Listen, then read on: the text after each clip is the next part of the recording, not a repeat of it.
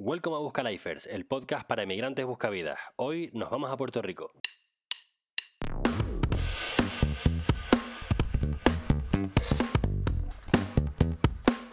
Buenos días, buenas tardes o buenas noches, mi nombre es Alejandro y soy un expat. Salí de mi tierra en 2012 y llevo desde entonces dando tumbos por Francia y Alemania y ahora me encuentro en Ámsterdam, Países Bajos. Tras 10 años de vida corporativa, entró la pandemia y me hice padre. Así que como mucha gente, decidí pisar el freno, salir de mis grilletes de oro y plantearme qué hacer con mi vida. Por suerte, por desgracia, pasaron las semanas y no hubo respuesta. Así que ahora me dedico a hablar con profesionales y emprendedores de distintas partes del mundo para conocer distintas industrias y distintos lugares. Hoy vamos a hablar con Cayetano, amigo de la adolescencia al que perdí la pista hace años. Y qué mejor excusa que mi podcast para ponernos al día. Cayetano es un headhunter, es decir, las empresas le pagan a él para encontrar candidatos para sus vacantes y hoy nos va a contar por encima cómo funciona la industria. Si este no es tu primer episodio, sabes que lo primero que hago es pedir un elevator pitch en el que el invitado nos cuenta un resumen en un minuto. Como vas a comprobar, esto no coló con calle y me pidió que en lugar del formato típico, que su episodio fuera distinto, que fuera al estilo de Joe Rogan, que es ponerse a hablar sin ton ni son y sin orden a ver qué es lo que sale. A mí que no me pareció mala idea, le seguí el rollo y la verdad es que me lo pasé francamente bien. Espero que tú también lo disfrutes. Te dejo con la llamada. Yo ante esa pregunta yo había pensado, pues déjame anteponerte el contexto de qué podría ser Cayetano, porque jamás en la vida te podré describir a Cayetano en un minuto. Jamás. Sin embargo, te puedo poner en contexto a la hora de desarrollarte a Cayetano en un minuto. Es decir, Cayetano es un Buscalifer, hijo de Buscalifer, hermano de Buscalifer. Por autonomacia, todos estamos acá, fuera. Mi hermano está en Suiza, mi hermana está en Boston, mis padres están en La Palma. Yo estoy en Puerto Rico. De alguna u otra manera nos hemos decidido ir. ¿no? Y, y, y quieras cuando ya es generacional, cuando ya yo siendo el pequeño de tres hermanos que también se han ido, está en ti, ¿no? El, has crecido con la mentalidad de que en algún momento te vas a ir es diferente, ¿no? Y, sin embargo en mi caso fue un proceso de, de renegado, de decir no voy a hacer lo mismo que todo el mundo está haciendo porque quiero ser diferente.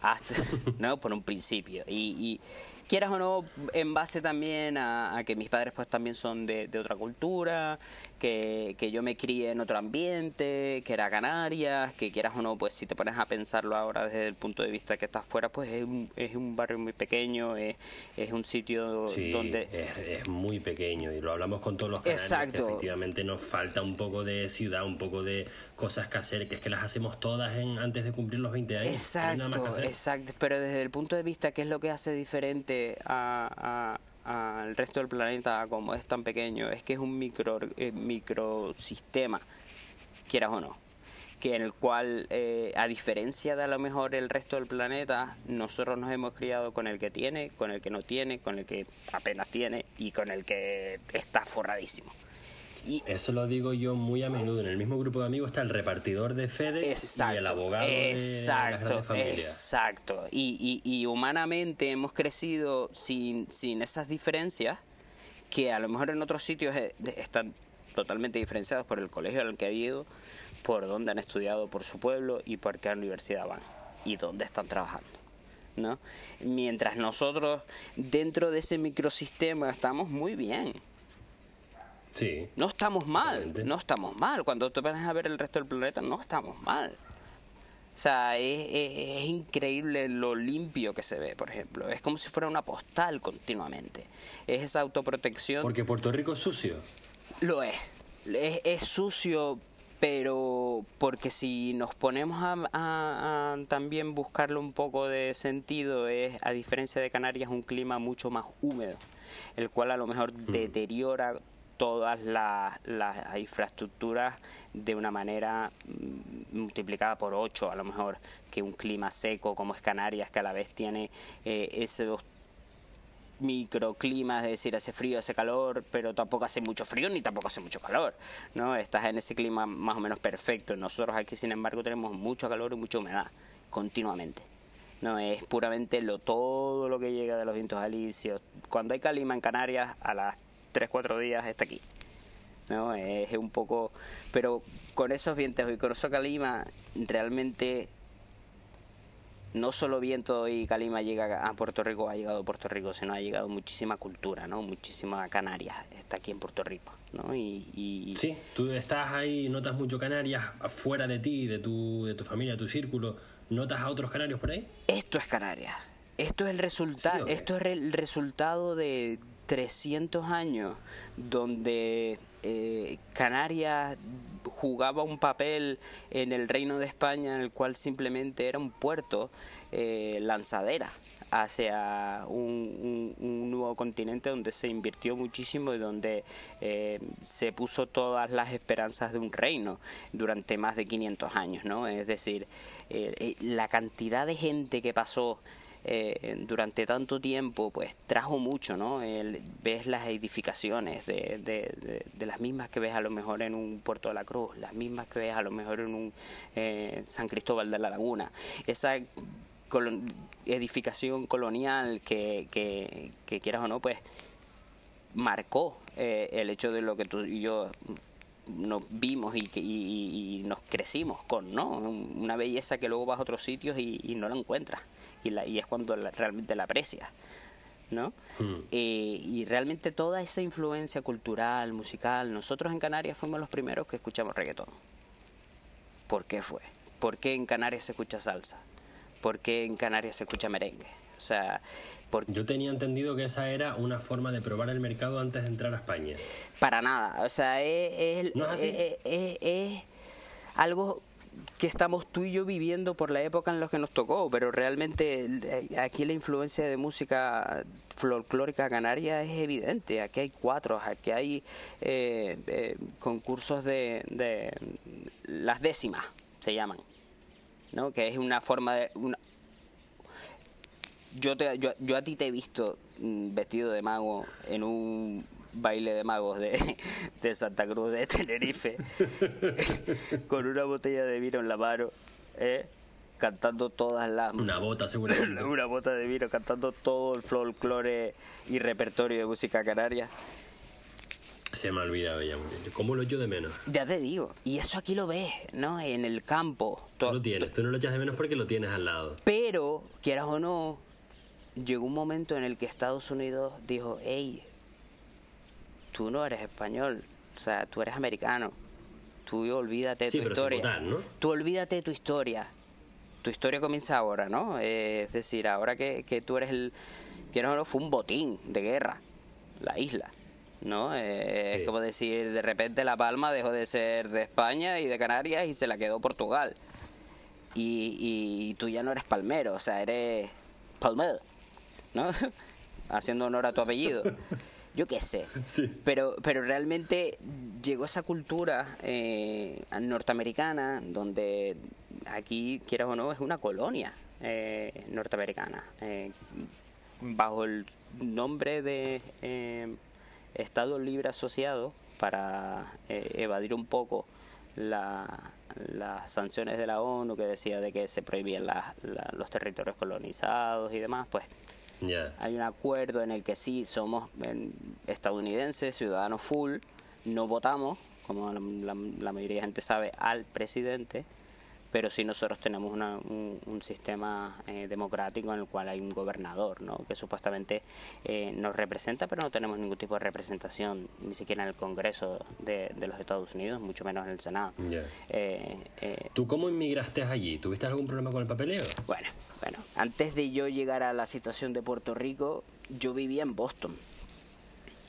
Yo estaba viviendo. ¿Ya habías hecho el, tema de la inmigración a Boston? Mm, yo no tenía pensado venirme. Mi hermana vivía en Boston.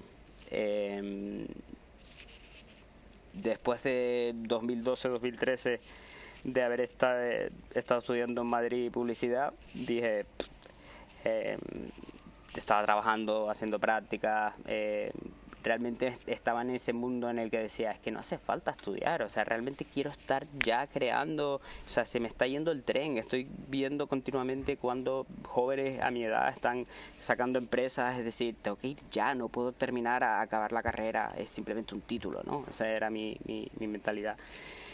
Y me fui a La Palma a intentar decir, voy a montar mi, mi lo que sea mío, ¿no? Es decir, eh, no hace falta. ¿Tenías alguna idea de por dónde empezar? ¿Qué publicidad, publicidad, ¿no? Es decir, yo puedo montar mi agencia, busco algún tipo de clientes, eh, caminas por La Palma dices, todo el mundo necesita un diseñador gráfico, todo el mundo necesita un poco de, de, branding, eh, eh, consulting para decir, hey, ¿por qué no te metes en redes sociales y empiezas a hablarle a, la gente que viene? ¿O por qué no empiezas a mostrar qué es lo que hace y qué, cómo lo hace? ¿Y qué es lo que te diferencia de los demás? Lo básico, ¿no? Que hoy en día tú y yo a lo mejor, quieras o no, es nativo, ya prácticamente. Eh, hemos visto ese crecimiento del marketing de manera pues natural. Mm. Eh, Sí, bueno, pero que ahora es eh, innavegable. O sea, yo a todo lo que hago, por ejemplo, con, con, todo lo que sé de marketing, tanto de marketing de rendimiento, que es el, el, que metes un euro y tienes que sacar más de uno, o sea, uno con un céntimo, o el de branding, es todo nuevo, no sabes por dónde ponerlo, los canales, YouTube, TikTok, es, tiene que ser todo ágil. Es, es demasiado rápido. Lo que tú aprendiste hace un año sobre SEO, sobre posicionamiento, sobre eh, redes sociales, qué es lo que hace, cómo funciona, todas van a ritmos diferentes. Es, es, nadar en un caos. Esto es como si me ha cogido una ola y estoy intentando nadar para subir arriba. Lo que hoy funciona y lo tienes comprobadísimo, mañana te cambia algo Google en sus políticas o, o algún retoque mínimo a la hora de tú seleccionar tu target a dónde te vas se te cayó todo. Fíjate que me estoy dando cuenta que yo pensaba que Reels de Instagram funcionaba como el TikTok. Que yo en el TikTok hubo un vídeo de, un, Era la idea. timelapse que hice de una basura que llegó a medio millón de personas y estoy notando que los de Instagram me lo capan y por lo que estoy estudiando hay que pagarlo para llegar a más de mil exacto exacto exacto entonces eh, buscar a menos que pague no va a crecer nunca va a crecer orgánicamente hablando contigo y con tus amigos pero ahí te quedas punto punto punto. No vas a salir más de un segundo grado. No no te van a dejar salir más de un segundo grado a menos que hagas alguna estupidez que se vaya viral y, y, y, a lo mejor sales durante una semana, dos semanas que te da un pequeño empujón, pero vuelves otra vez automáticamente a, a, tus niveles donde estabas si no has seguido haciendo otra cosa que te vuelva a posicionar ahí arriba. Ya, no, esto es pagando, esto es pagando, así que hay que buscar una estrategia distinta. Pero yo, te, pero, pero yo te digo, por ejemplo, aquí en Puerto Rico, que quieras o no, es una isla de probablemente la misma cantidad de, de, de gente que en Canarias Puerto Rico es como si cogieras las siete islas y las juntase así, mm. las hicieras un solo, ¿no? Eh, tiene ese hambre y esa, y esa, no sé, magia de sacar a gente que ahora mismo de 10 artistas que están en los Billboard a nivel mundial, 5 son de Puerto Rico. 5 han salido de una isla de 4 millones de habitantes a mí me vuela la cabeza. Muchos de ellos han sido maestros de cómo venderse, de cómo qué hacer para poder llegar hasta ahí de manera orgánica. Porque esa gente, esa gente son como tú y como yo, incluso con quizás menos estudios, menos idea de lo que es una campaña de marketing, sino que saben que lo único que no pueden hacer es, como dicen ellos, no le vamos a bajar. Es decir, son las personas más constantes que te puedes imaginar. Eso es una virtud. Si, si ellos quieren algo, si son cantantes, si, porque aquí como en, a lo mejor en España, a, lo mejor en nuestra edad quería, lo, lo guapo era ser futbolista, ¿no? Te hecho los sueldazos de futbolista. Para mucha gente, ¿no? Claro, no, ese es el, el bueno, el, el, la ambición número uno a lo mejor de un niño de 8 o 9 años en España. Al que le preguntes, si haces una encuesta, ¿no? Aquí a lo mejor es ser cantante. Ser cantante de reggaetón. ¿no? Eh, te vas a Estados Unidos y a lo mejor ellos te van a decir jugador de, de fútbol americano, eh, jugador de béisbol, jugador de NBA. Deportista profesional. Sí. Una apuesta profesional, ¿no? A un niño de 9, 10 años. Pero a lo mejor es tanta la variedad que a lo mejor un nueve- niño de 9 años te dice que, que quiere ser otra cosa, ¿no? Y es que lo que nosotros hemos criado, nos hemos criado, y es mucho la conversación que sacas en, en este podcast, es que no sabemos qué hacer con nuestra puta vida. No tenemos ni idea. Pero porque yo creo, yo es una pregunta que me hago absolutamente todos los días de mi vida, ¿no? Eh, no necesariamente lo que quiera hoy significa que sea lo que quiera mañana, y eso lo tengo que aceptar. Eso es algo que yo estoy empezando a entender ahora. Si yo quiero crear mi propio negocio, voy a tener que estar eh, en el barro, voy a tener que sacarlo adelante. Pero también tengo que pensar que no estoy hipotecando mi vida a esa idea. Esa idea tiene 10 años como mucho cuando yo la empiezo a delegar. Si funciona mal, un año. Pero no me tengo que hipotecar la vida entera.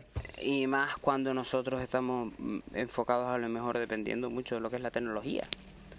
Porque mañana a lo mejor sale un addon que tu quebradero de cabeza se ve solucionado y te jodiste y dices, ok, ya O está. sea, que estamos atados a la sale". falta de tecnología, ¿no? Al, al hecho de de- que no haya salido yo- todavía. eh, yo te vi a ti, tú, tú, tú eres un project manager. Sí. Es uno de los roles que he tenido, sí. has trabajado con Agile, es decir, hay una metodología eh, en la Sí. cual está enfocada a, a que todos participemos, eh, haya una cadena y todo tenga un fin y cada uno te- sepa claramente cuál es su función, ¿no? Eh, Hmm. Pregúntale a nuestros padres o inténteselo explicar a nuestros padres lo que es Agile, que hay una herramienta en la cual tú vas a depender de tu equipo, tu equipo va a depender de ti y eso lo tienes que saber desde el minuto uno. Y esto es una sinfónica. Es una sinfónica, es, una orquesta. Eh, tienes que estar pendiente que el del bajo suene cuando tiene que sonar, eh, para que todo tenga sentido y el proyecto que está en, en rojo, en hot, eh, parpadeando porque está overdue, salga. ¿No? Eh, No solo eso, sino que lo que tira no es el dueño o el jefe, lo que tira es el que lo va a usar antes de que lo haya visto por primera vez. Porque dependes de ti, de los demás. Y los demás dependen de ti. Y eso, cuando entras en esa cadena, es lo que tienes que entender. Si no, no entras. Y eso es, por ejemplo, yo que estoy en, en- en reclutamiento, pregunto eso, ¿no? O sea, yo viendo tu perfil, Alejandro, entiendo que, que no deberías tener ningún tipo de problema a la hora de encontrar trabajo. En la industria que te dé la gana. Porque ahora mismo esa metodología es extrapolable absolutamente a cualquier tipo de industria que haya querido o haya apostado por renovar eh, lo más mínimo su, su, su funcionamiento interno. Eh, es como funciona ahora, es lo más eficiente. eh, volvemos a lo mismo. Lo que vale es que lo hagas. No me importa cómo, pero que tu parte la hagas. ¿No? Que salga. Que salga. Porque mi parte es que salga. Que salga. No es que yo lo haga bien y que tenga aquí y tal, sino que pase lo que pase, juegue quien juegue, aquí se han marcado suficientes goles como para ganar el partido. Exacto. Da igual quién los Y meta. hay un tipo que tiene un salario 15 mil dólares por encima tuyo, que es un manager, que tiene la responsabilidad de que el resto de personas que estén por debajo de ese proyecto esté perfecto para él responder ante otra cadena, ¿no? Eh, ahí está la clave. ¿Has trabajado con gente en Agile? Eh, ¿Qué tal ha sido esa comunicación? ¿Cómo encuentras cuál es la química para realmente hacer que todo funcione? ¿no? Son muchas de las preguntas que yo hago como reclutador. Y ahora si quieres no entramos en ese, en ese mundo, en qué es lo que hago, porque continuamente estoy aprendiendo de, absolutamente de, gente muy inteligente. ¿no? De, de gente que quieras o no ha hecho algo en su vida que lo ha posicionado donde está que, que si vale la pena me doy cuenta porque tengo conversaciones con ese tipo de gente donde está ¿no? y, muchas veces pues son más la que la gente inteligente que está ahí que, que aprendo cosas porque soy reclutador soy headhunter eh, lo mismo te estoy reclutando para una empresa de fintech, de tecnología enfocada a economía, a, a lo mejor en tecnología enfocada a salud, a lo mejor marketing en una agencia o a empresa distribuidora de alimentos congelados o a una empresa de televisión, un canal de televisión, búscalo presidente. ¿no? Eh, esa gente, cada uno tiene su sector, pero quieras uno en común, tienen que tener una serie de características que la hacen un líder, que la hacen estar en una posición en la cual tiene responsabilidad gente encima, eh, por debajo de él. Em, ¿Cómo intentar reconocer a esa gente, ¿no? Para empezar, esa gente se tiene que hacer visible, te tienes que poner el mercado. Si, si a lo mejor tú que has trabajado, has tenido la idea de desempeñarte y le voy a dedicar tiempo a mi LinkedIn, que, es una red social que, está enfocada puramente a, un nivel profesional, que a lo mejor la gente no lo llega a entender, pero es así, ¿no? Eh, les anima a toda la gente que tiene Facebook y se pasa ocho horas en su, en su Facebook al día, se, se pase dos en LinkedIn. ¿no? Eh, enfocado a, buscar información sobre lo que hace, a exponerse, a hacerse visible, sobre todo. Es lo mismo, una red social, pero con distintos puntos de vista. A mí me ha ayudado muchísimo ver a gente que conozco, ver cómo tienen su LinkedIn. Me, me da como una visión, una dimensión distinta a conocer a esa persona. Yo a ti, por ejemplo, ahora mismo te estoy conociendo de una manera completamente distinta a la que te conocí hace 15 años cuando salíamos juntos total, por, Tenerife. Total, es una y, y, y, parte de esta visión que tengo es el haber echado un vistazo a tu LinkedIn y, y decir, aquí tenemos mucho de lo que hablar en, en, esta horita que nos vamos a llamar. Yo te digo, eh, cada uno es producto de lo que ha vivido y, y cada uno, quieras o no, aunque parece un tópico, también es eh, elige lo que vivir. Eh, porque vas a tener la decisión sí o no luego te vas a poner las excusas a mí nadie me puso una pistola para irme a Francia, ni a Alemania, ni a Países Bajos. Nadie. Al contrario, mucha gente te invitó a hacerlo. Y, y a lo mejor éramos nosotros mismos los que nos buscábamos las 28.000 excusas para no hacerlo, porque lo fácil o lo cómodo era seguir haciendo lo que has hecho, lo que has hecho el resto de tu gente durante 25 años, como decías a lo mejor con tu con tu amigo el otro día en el podcast, ¿no? De, de, que al fin, cuando estás en Canarias, todo el mundo hace lo mismo. Y, y, a lo mejor a ti el cuerpo te pide hacer 28.000 cosas diferentes, que no, no, no hace falta tener una estación de esquí, pero, pero el ponerte en disposición mm, de gente con, con distintos backgrounds, con distintas eh, culturas eh, a nivel eh, otros países, eh, ya sean religiones, ya sean razas, ya sean lo que sea, quiero o no, el estar expuesto a eso te hace tener una visión diferente, ¿no? Y, el querer explorar más y más. Y, si hay esto, déjame ver lo otro, ¿no? Y, mm. yo... Claro, el tema es que estás siempre leyéndote la misma página del mismo libro y llega un momento en el que dices, oye, pues quiero leerme otro capítulo. Y luego llega un momento en que dices, oye, pues me gustaría leerme otro libro. Y después ya dices, pues mira, quiero leerme otro tipo de libro. Y llega un momento en el que dices, ¿hasta dónde puedo llegar? O sea, ¿cuántas cosas distintas puedo hacer? Yo te digo, yo nunca me imaginé que, que yo de pequeño jamás sabía lo que era ser reclutador. Yo vine aquí a caer un poco de a ser reclutador, un poco de rebote, ¿no? Eh, estando en La Palma en 2013, eh, mi hermana me dice, eh, ¿por qué no te vienes a, Boston a, estudiar inglés? Eh, no era una pregunta que me habían hecho por primera vez, ¿no? Mis padres le habían hecho las maletas a mis, hermanos mucho antes y, a mí también, pues, se me dio la oportunidad en su momento de irme, ¿no? Yo, sin embargo, decidí quedarme porque, quiero o no, me había criado en ese sitio, en ese ambiente donde no quería salir y hacer lo cool y y yo decía, no, no voy a hacer lo mismo que mis hermanos, pero siempre se me había puesto la posibilidad. Hasta que dije que sí, finalmente. Fíjate que para mí fue al contrario, yo fui el único al que no le dejaron salir. Mira, a, mí llegó un punto que me dijeron, mira, que no digan que, o que no se diga que, que tú no tuviste también la oportunidad igual que tus hermanos, ¿no?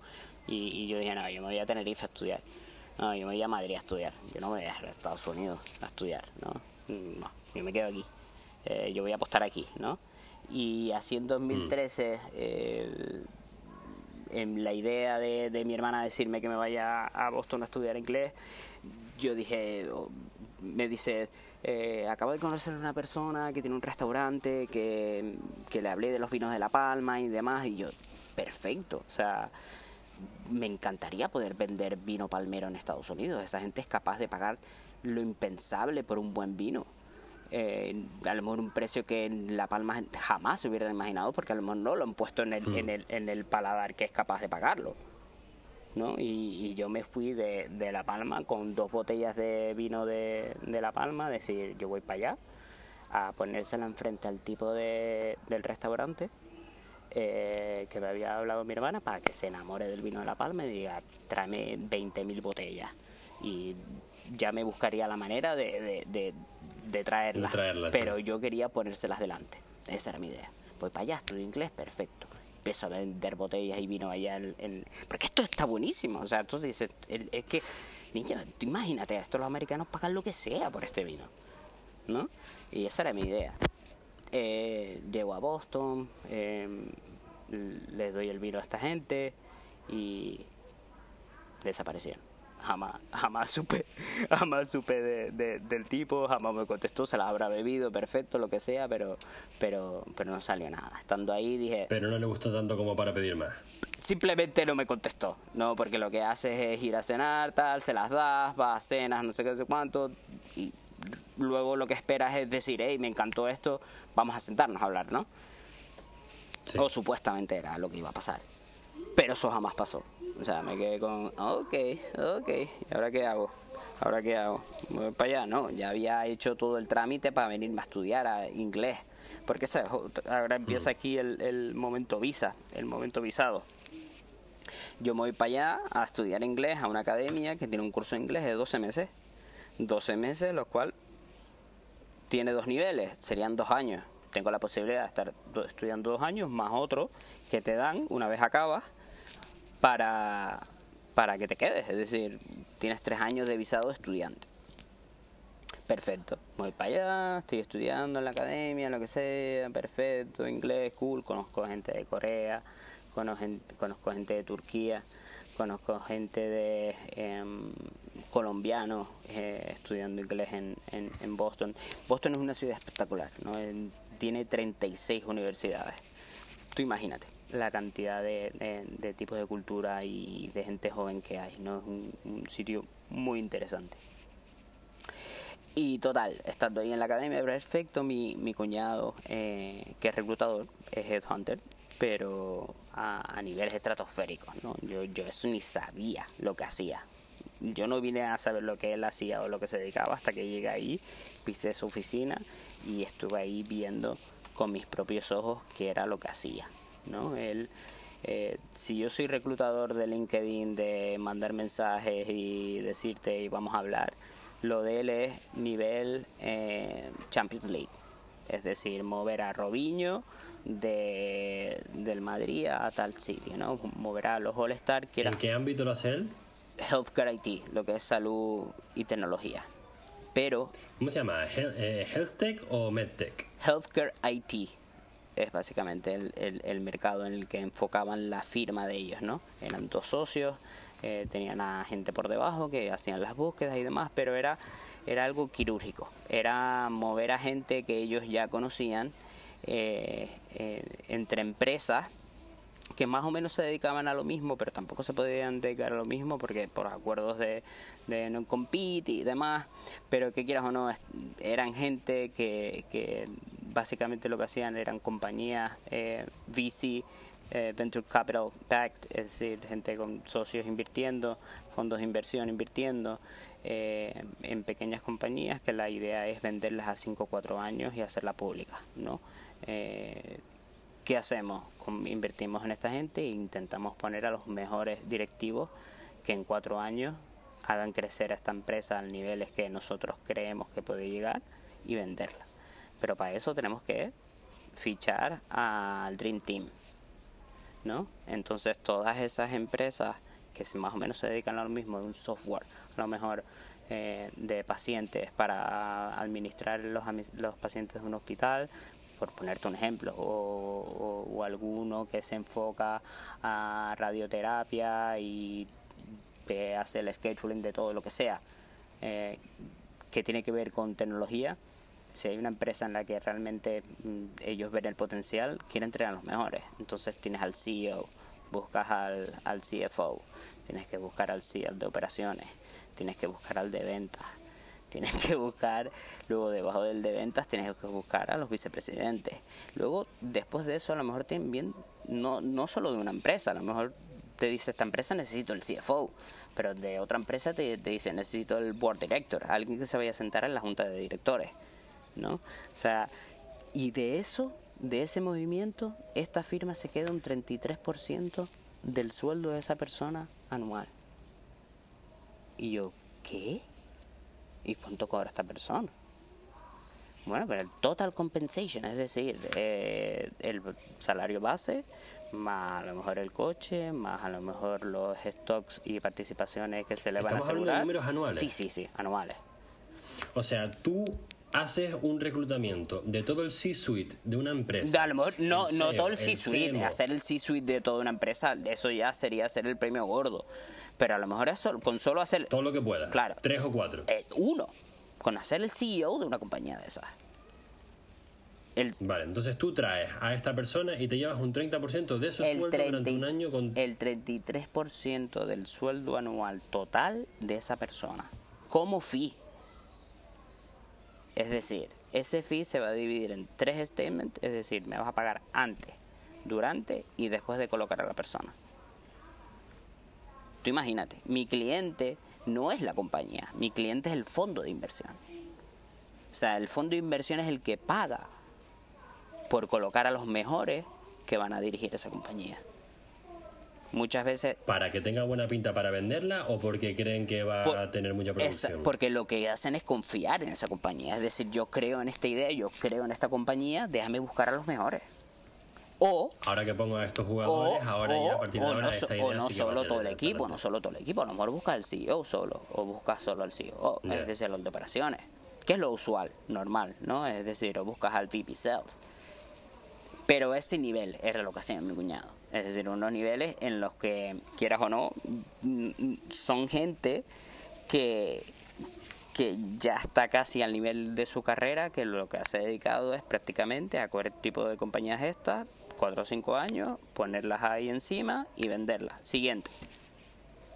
¿No? Son gente que incluso ya no se, Flipping companies. ya no se mue- ya no se mueven incluso por salario, aunque sí, tienen salarios de 500, 600 mil, 700 mil, pero quiero participaciones de esa compañía cuando se venda. Te estoy haciendo un favor mm, dirigiendo la compañía por medio millón, pudiendo cobrar un millón, pero me estás asegurando a lo mejor un 40% de las participaciones a la hora de la venta. ¿Sabes? Claro. Eh, Que eso es algo que me dijo a mí uno de mis mentores. Me contó que me deje de buscar sueldos. Sueldos. Mira a ver cuál es lo mínimo que tú puedes llegar a con lo que tú puedes subsistir. Esos son unos cálculos que yo ya hace mucho tiempo que, que he hecho, por eso estoy tan tranquilo ahora sin trabajo, porque tengo meses de sobra para estar tranquilo. Pero busca el equity, porque nadie se va a forrar de un sueldo. O sea, da igual que ganes 100.000, 120.000 o 150.000 euros. A esos niveles. Hay muy poca gente que- que gane 300.000. no, hay mucha gente. Es decir, hay más de la que te imaginas. por lo menos en Estados Unidos. Eh, los sueldos aquí realmente, cuando son directivos de este tipo de compañías, a este nivel, compañías que a lo mejor están facturando 25, 30, 50 millones anuales, los compañías son sueldos entre 250 mil a medio millón. A lo mejor el medio millón se lo va a dar al CEO más cierto stock. Cuando son a este Pero nivel. ¿qué porcentaje de la población lo tiene? O sea, una, una Hombre, gente hombre, normal como tú y como yo, sin esas conexiones, hombre, no es tan... Hombre, vamos a ver, también ten en cuenta que no estamos hablando tampoco de compañías como Apple, no estamos hablando de, de compañías que son al nivel pública, que eso ya es otro nivel, de, que es el nivel más top.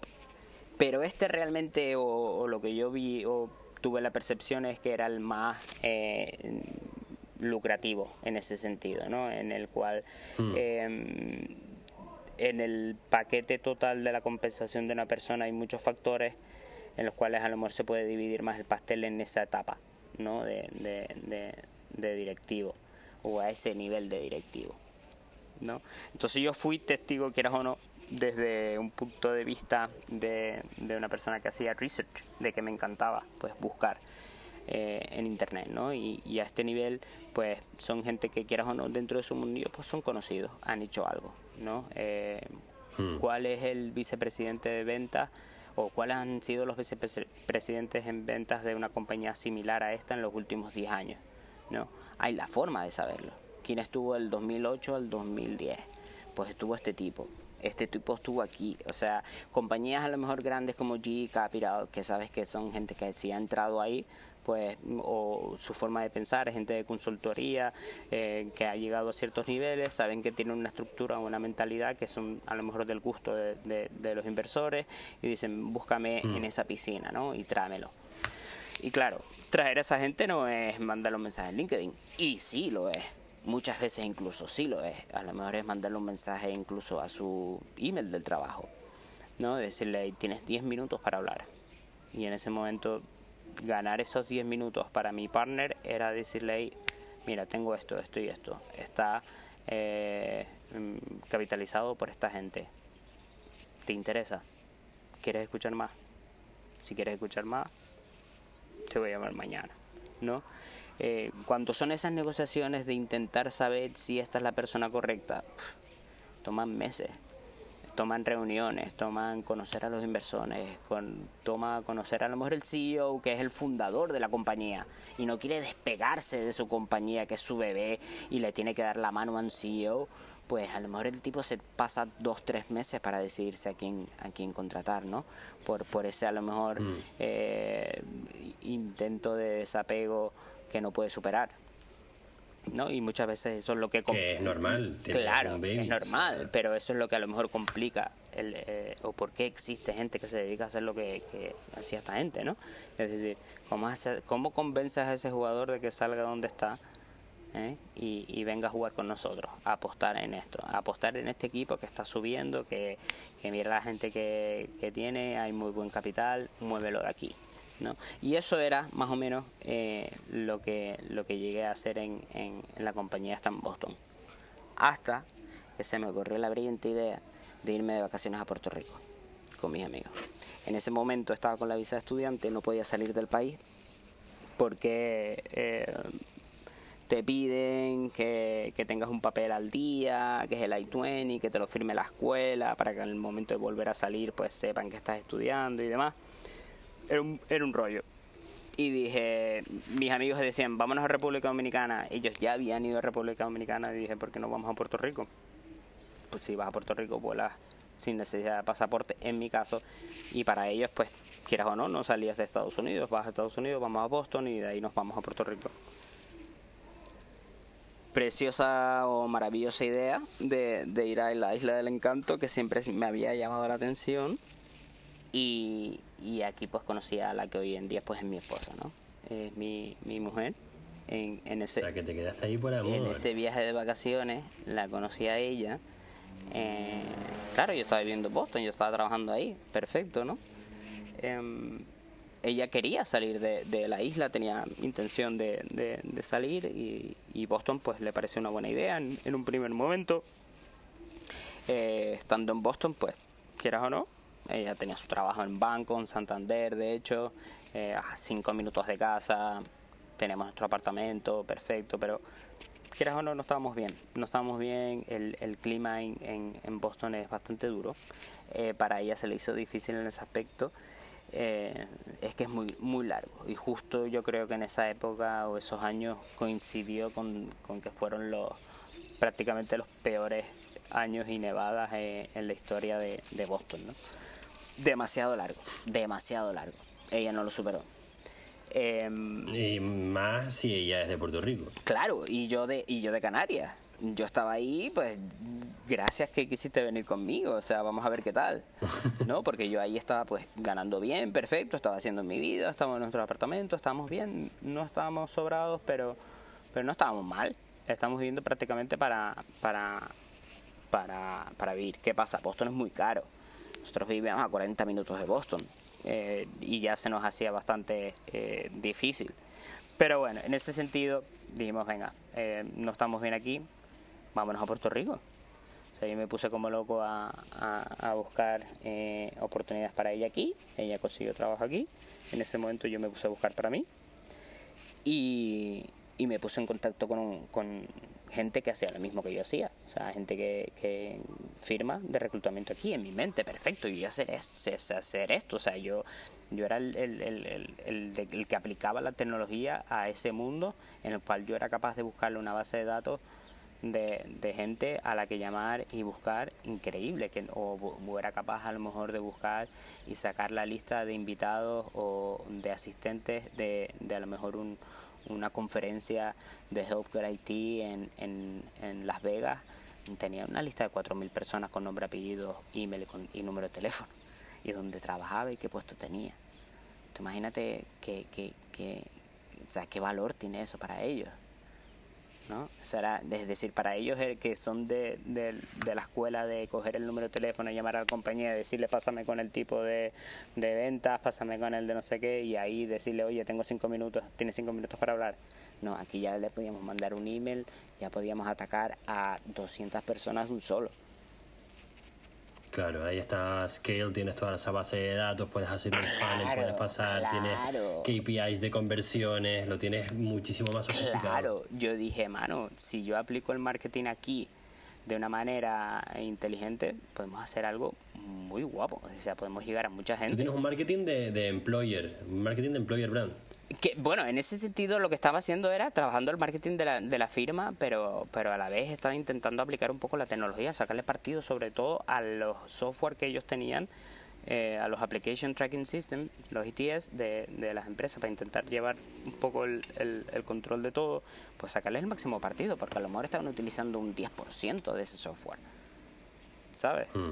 Y yo me metí ahí y, y lo aprendí solo, de, de, de decir, concha, pues mira, puedo sacar esta lista, puedo ordenarlos así, me puede sacar los filtros de lo que hayan trabajado de tal año a tal año en, en, tal sitio y ya tengo mi base de datos increíble, a lo mejor de 90.000 personas directivos de, de, Estados Unidos. O sea, es, es, Big Data, ¿no? Es decir, todo está en la red. Y en cuanto más claro. acceso tengas a esa información, más valor adquiere en todos los sentidos. Entonces tú a Puerto Rico trajiste toda esa tecnología, o sea, les hiciste avanzar 10 años de, de un... No, eso era lo que estaba haciendo en Boston, en Boston porque era una firma pequeña que tenía ya su circuito de gente y, y eso fue lo que hice ahí e intentar transportar, dije contra. Pero en Boston fue donde aprendiste a hacer esto. Sí, y dije yo quiero sacar eso y, y lo, lo, puedo hacer en Puerto esto Rico. te lo llevaste a Puerto Exacto. Rico. Exacto. Yo yo dije, pues esto lo quiero hacer. ¿Te encontraste tú a tu empleador o te encontró tu empleador a ti? No, yo lo busqué a él.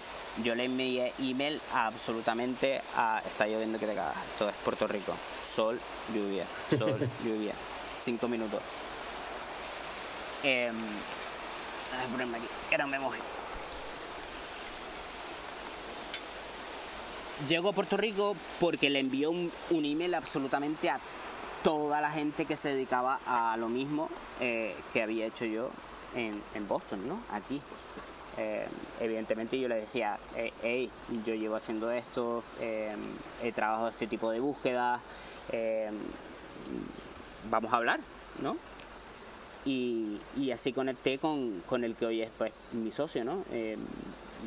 Javier en, en DRC, donde estamos un poco pues llevando ese esa forma de, de hacer las búsquedas a, a, a, Puerto Rico, pero quieras o no, a un nivel un poquito más bajo.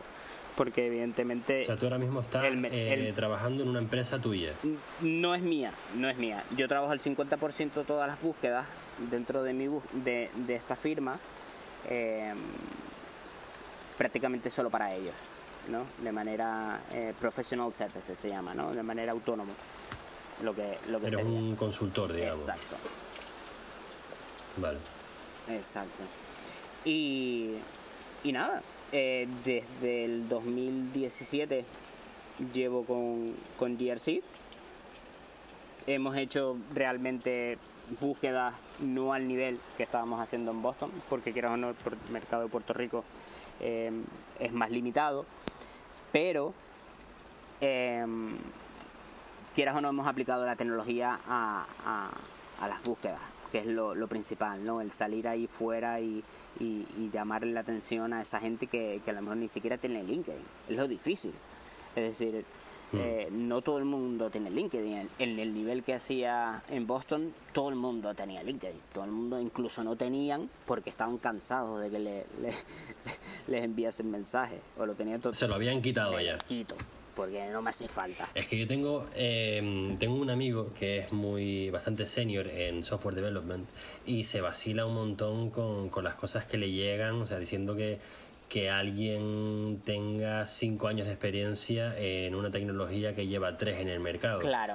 Es como unos rollos que... Mm, una cosa que leí yo por LinkedIn hace, hace un año o así que me hizo mucha gracia, que es que estaban pidiendo a alguien que tuviese 20 años de experiencia en redes sociales.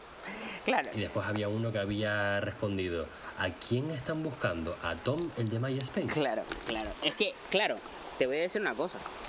Eh, yo no busco máster, yo no busco títulos. Hoy en día a la hora de buscar gente, lo que busco básicamente es gente que, que, que haya sido capaz de sacar las cosas adelante. Gente que a lo mejor no, no, no ha ido a la universidad, por ejemplo, lleva 15 años en la misma empresa, pero es un máster en logística en, logística y, en distribución de la compañía. De una compañía a lo mejor de alimentos y congelados. Ese tipo nunca fue a la universidad, pero es el mejor en logística. ¿Cómo llegas a ese tipo? Que probablemente no tenga LinkedIn, que probablemente eh, no le vayas a encontrar el email jamás en la vida. Pues ahí te presentas ahí Y haces lo que hacían la gente con los que hablaste en Costa Rica. Llamas y dices, oye, ¿quién es el de logística de dónde Exacto, exacto. Es, lo, lo, que aprendí de allí eh, y lo que yo de alguna u otra manera aporté es aplicarlo la mezcla aquí. Aquí es un mercado a lo mejor más como en Canarias, que no, que no todo el mundo a lo mejor tiene LinkedIn. Que a lo mejor el LinkedIn no tiene un vacío muy poca gente, sí. Mi hermano mismo lo tiene abandonado, creo que la última vez que lo... Mi hermano, estamos hablando de un ingeniero con, una especialidad en eficiencia energética, con un montón de años de experiencia, y en el LinkedIn parece... Parece que no es nadie. Claro. Parece que no ha hecho nada.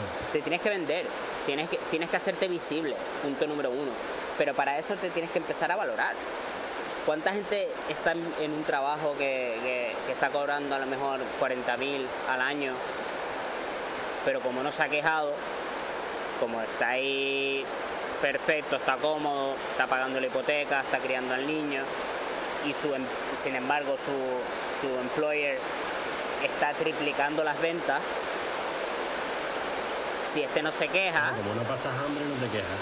Claro, pero él nos ha valorado. Él no ha cogido ese sentado y ha cogido de decir, mira, hey, yo creo que deberíamos renegociar esto. Me ha llegado otra oferta. Eh, estoy buscando otra cosa porque entiendo que, estoy por encima de lo que me estás pagando ahora. Sabes, que encuentras los dos lados de la balanza. Y, tú muchas veces preguntas a lo mejor en las podcast de, cuál es el, salario allí o de cuánto vives allí. Y, yo como reclutador lo que siempre digo es que tú vales lo que eres capaz de negociar. ¿no? Eh, pero te tienes que... Pero ¿cuánto es reasonable? ¿Cuánto, ¿Cuánto puedes llegar a pedir según qué lado del mundo? No es, en Puerto Rico, por ejemplo, no es llegar a pedir. No puedes pedir Hombre, hay una media, es decir, evidentemente Exacto. de lo que podría ser en Estados Unidos, yo siempre saco un 15% menos, es lo que podría representar el mercado en Puerto Rico, más o menos, hmm. más o menos, ¿no? De, de, los números que a lo mejor tú tienes muy buena data ahí fuera, eh, de Estados Unidos extrapolarla a Puerto Rico eh, es un 15 o 20% menos en cuanto a los salarios. El salario mínimo aquí en Puerto Rico. Es que lo que acabas de decir de los 40.000 euros, aquí en Ámsterdam, eso sería un, un, entry level job, un primer trabajito. Hay otra gente que sí, que en otras industrias, pues a lo mejor les costaría. Y después hay muchos que, que ni se plantean. Exacto, un software developer. Un software developer. 40 mil dólares no gana ni cuando sale de la universidad. Sin embargo, en España sí. Claro. En España puede que no llegue a los 40. Claro, pero porque tampoco. A lo mejor la gente se ha llegado a poner decir: es que mira, si me das 40 lo cojo. Claro. ¿No? Más vale eso que nada. Eso es lo que es España. Más vale eso que nada. Sin, em- eh, Más vale vol- volvemos otra vez a lo mismo. Te tienes tú que valorar. Decir, hey, yo estoy aquí en el mercado. Nunca lo vas a saber si no hablas con un reclutador. Si nunca estás ahí fuera, quieras o no, testeándote.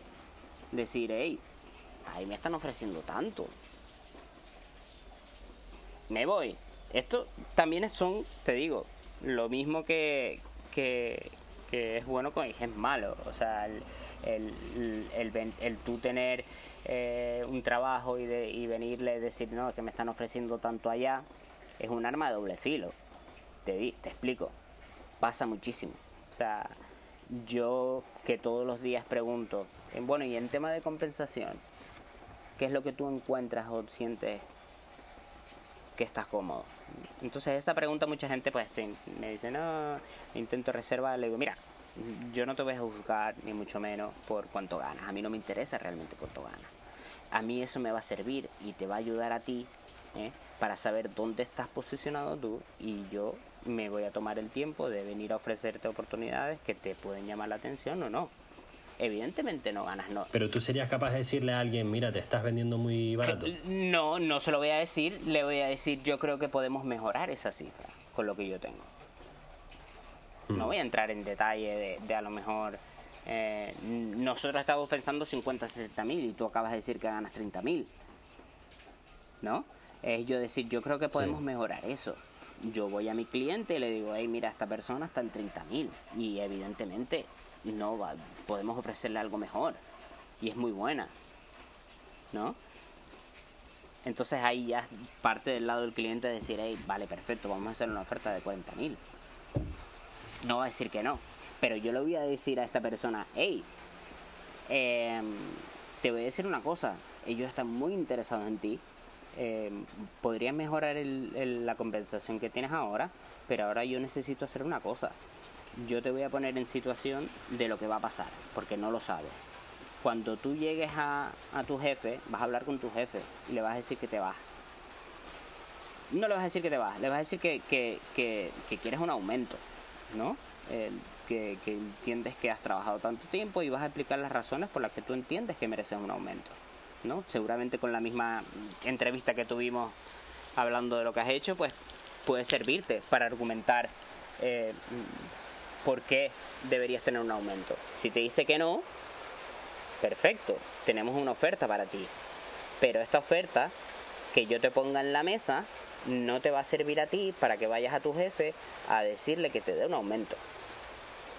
Ni en cuanto tú le digas a tu jefe que te vas y que te va a igualar tu oferta y que te la mejora incluso un poquito más, te quedes. ¿Por qué? Porque eso es una arma, la- arma de doble filo. El tipo le acaba de jugar romper el tablero. Él no sabía que te iba. Él dice que dice habla contigo y dice que te vas y que te ofrecen 40. Te pago esto 40 horas, pero yo no esperaba gastarme esos 40. En el momento de que encuentre otra persona por 30 que sé que me lo hace, te vas, porque me rompiste todo el annual budget Sí. con tu historia. Pero me va a salir más caro que te me vayas y buscar a la persona que me va a completar el trabajo que yo ofrecerte este, este aumento, que me va a durar lo que me dure. Y lo voy a aguantar según ya vea, en cuanto a la, a la otra Sí, persona. pero la relación aquí ya no está bien. Exacto, entonces esto lo que esa persona pues no ha entendido. Yo te lo, te lo he explicado más en detalle, no se lo explico a esa gente tan en detalle, pero es básicamente lo que es, ¿no? Es decir, si a mí me, me rompes el muñeco de lo que yo tenía pensado eh, con diciendo que te vas, mm, tranquilo, eso va a ser una curita. Ya sé que te vas. Y ahí voy a poner en juego de, mm, oye, tú eres súper importante en esta compañía, eh, apreciamos un montón tu, tu trabajo, no sé qué, no sé cuánto, y la persona cae. Y dice, ok, me quedo. Pero acabas de firmar tu sentencia de muerte. Tu jefe, ahora que tú le acabas de decir que no, ya tiene la autoridad, o se va a sentir en la autoridad de ponerte incluso más trabajo, porque te acaba de dar un- un aumento. Y ahora sí que no te vas Claro, a quejar, papá. Ahora va a esperar más de ti. No Ahora, lo mismo, espera más. ahora sí que no te me puedes quejar. ¿Y ahora qué? ¿Cómo te quedaste? Te podías haber ido al otro sitio. Pero mira, Calle, tengo un libro que dice lo contrario a lo que me acabas de contar ahora. Es, bueno, a una de las cosas, no, no todo. ¿Conoces em, What Color is My Parachute? No. Es un libro muy famoso, un bestseller acerca de buscar trabajo y tiene muchas ramas de- del currículum y todo. Y uno de los temas es acerca de la negociación del salario. Y ahí dice que el primero que diga un número pierde. Que tienes que ser el último. Si te preguntan acerca de tu Claro, salario, claro. tienes que esperar a que te lo diga el otro. Yo les digo un rango. Le digo, mira, evidentemente si no me quieren decir, yo intento hacer todo lo posible para que ellos me digan y hacerse, hacerse sentir en la comodidad de poderme decir. Porque a mí lo que me vale es que si no es esta oportunidad es otra. Yo no soy Hmm. eh, Apple viniendo aquí a reclutarte y si me dices que no, le dices que no a Apple. Le estás diciendo que no a GRC. GRC a lo mejor hoy está trabajando con Apple, pero mañana trabaja con Nokia. Pero si tú ya me Y te tiene en su base de datos. Exacto, exacto.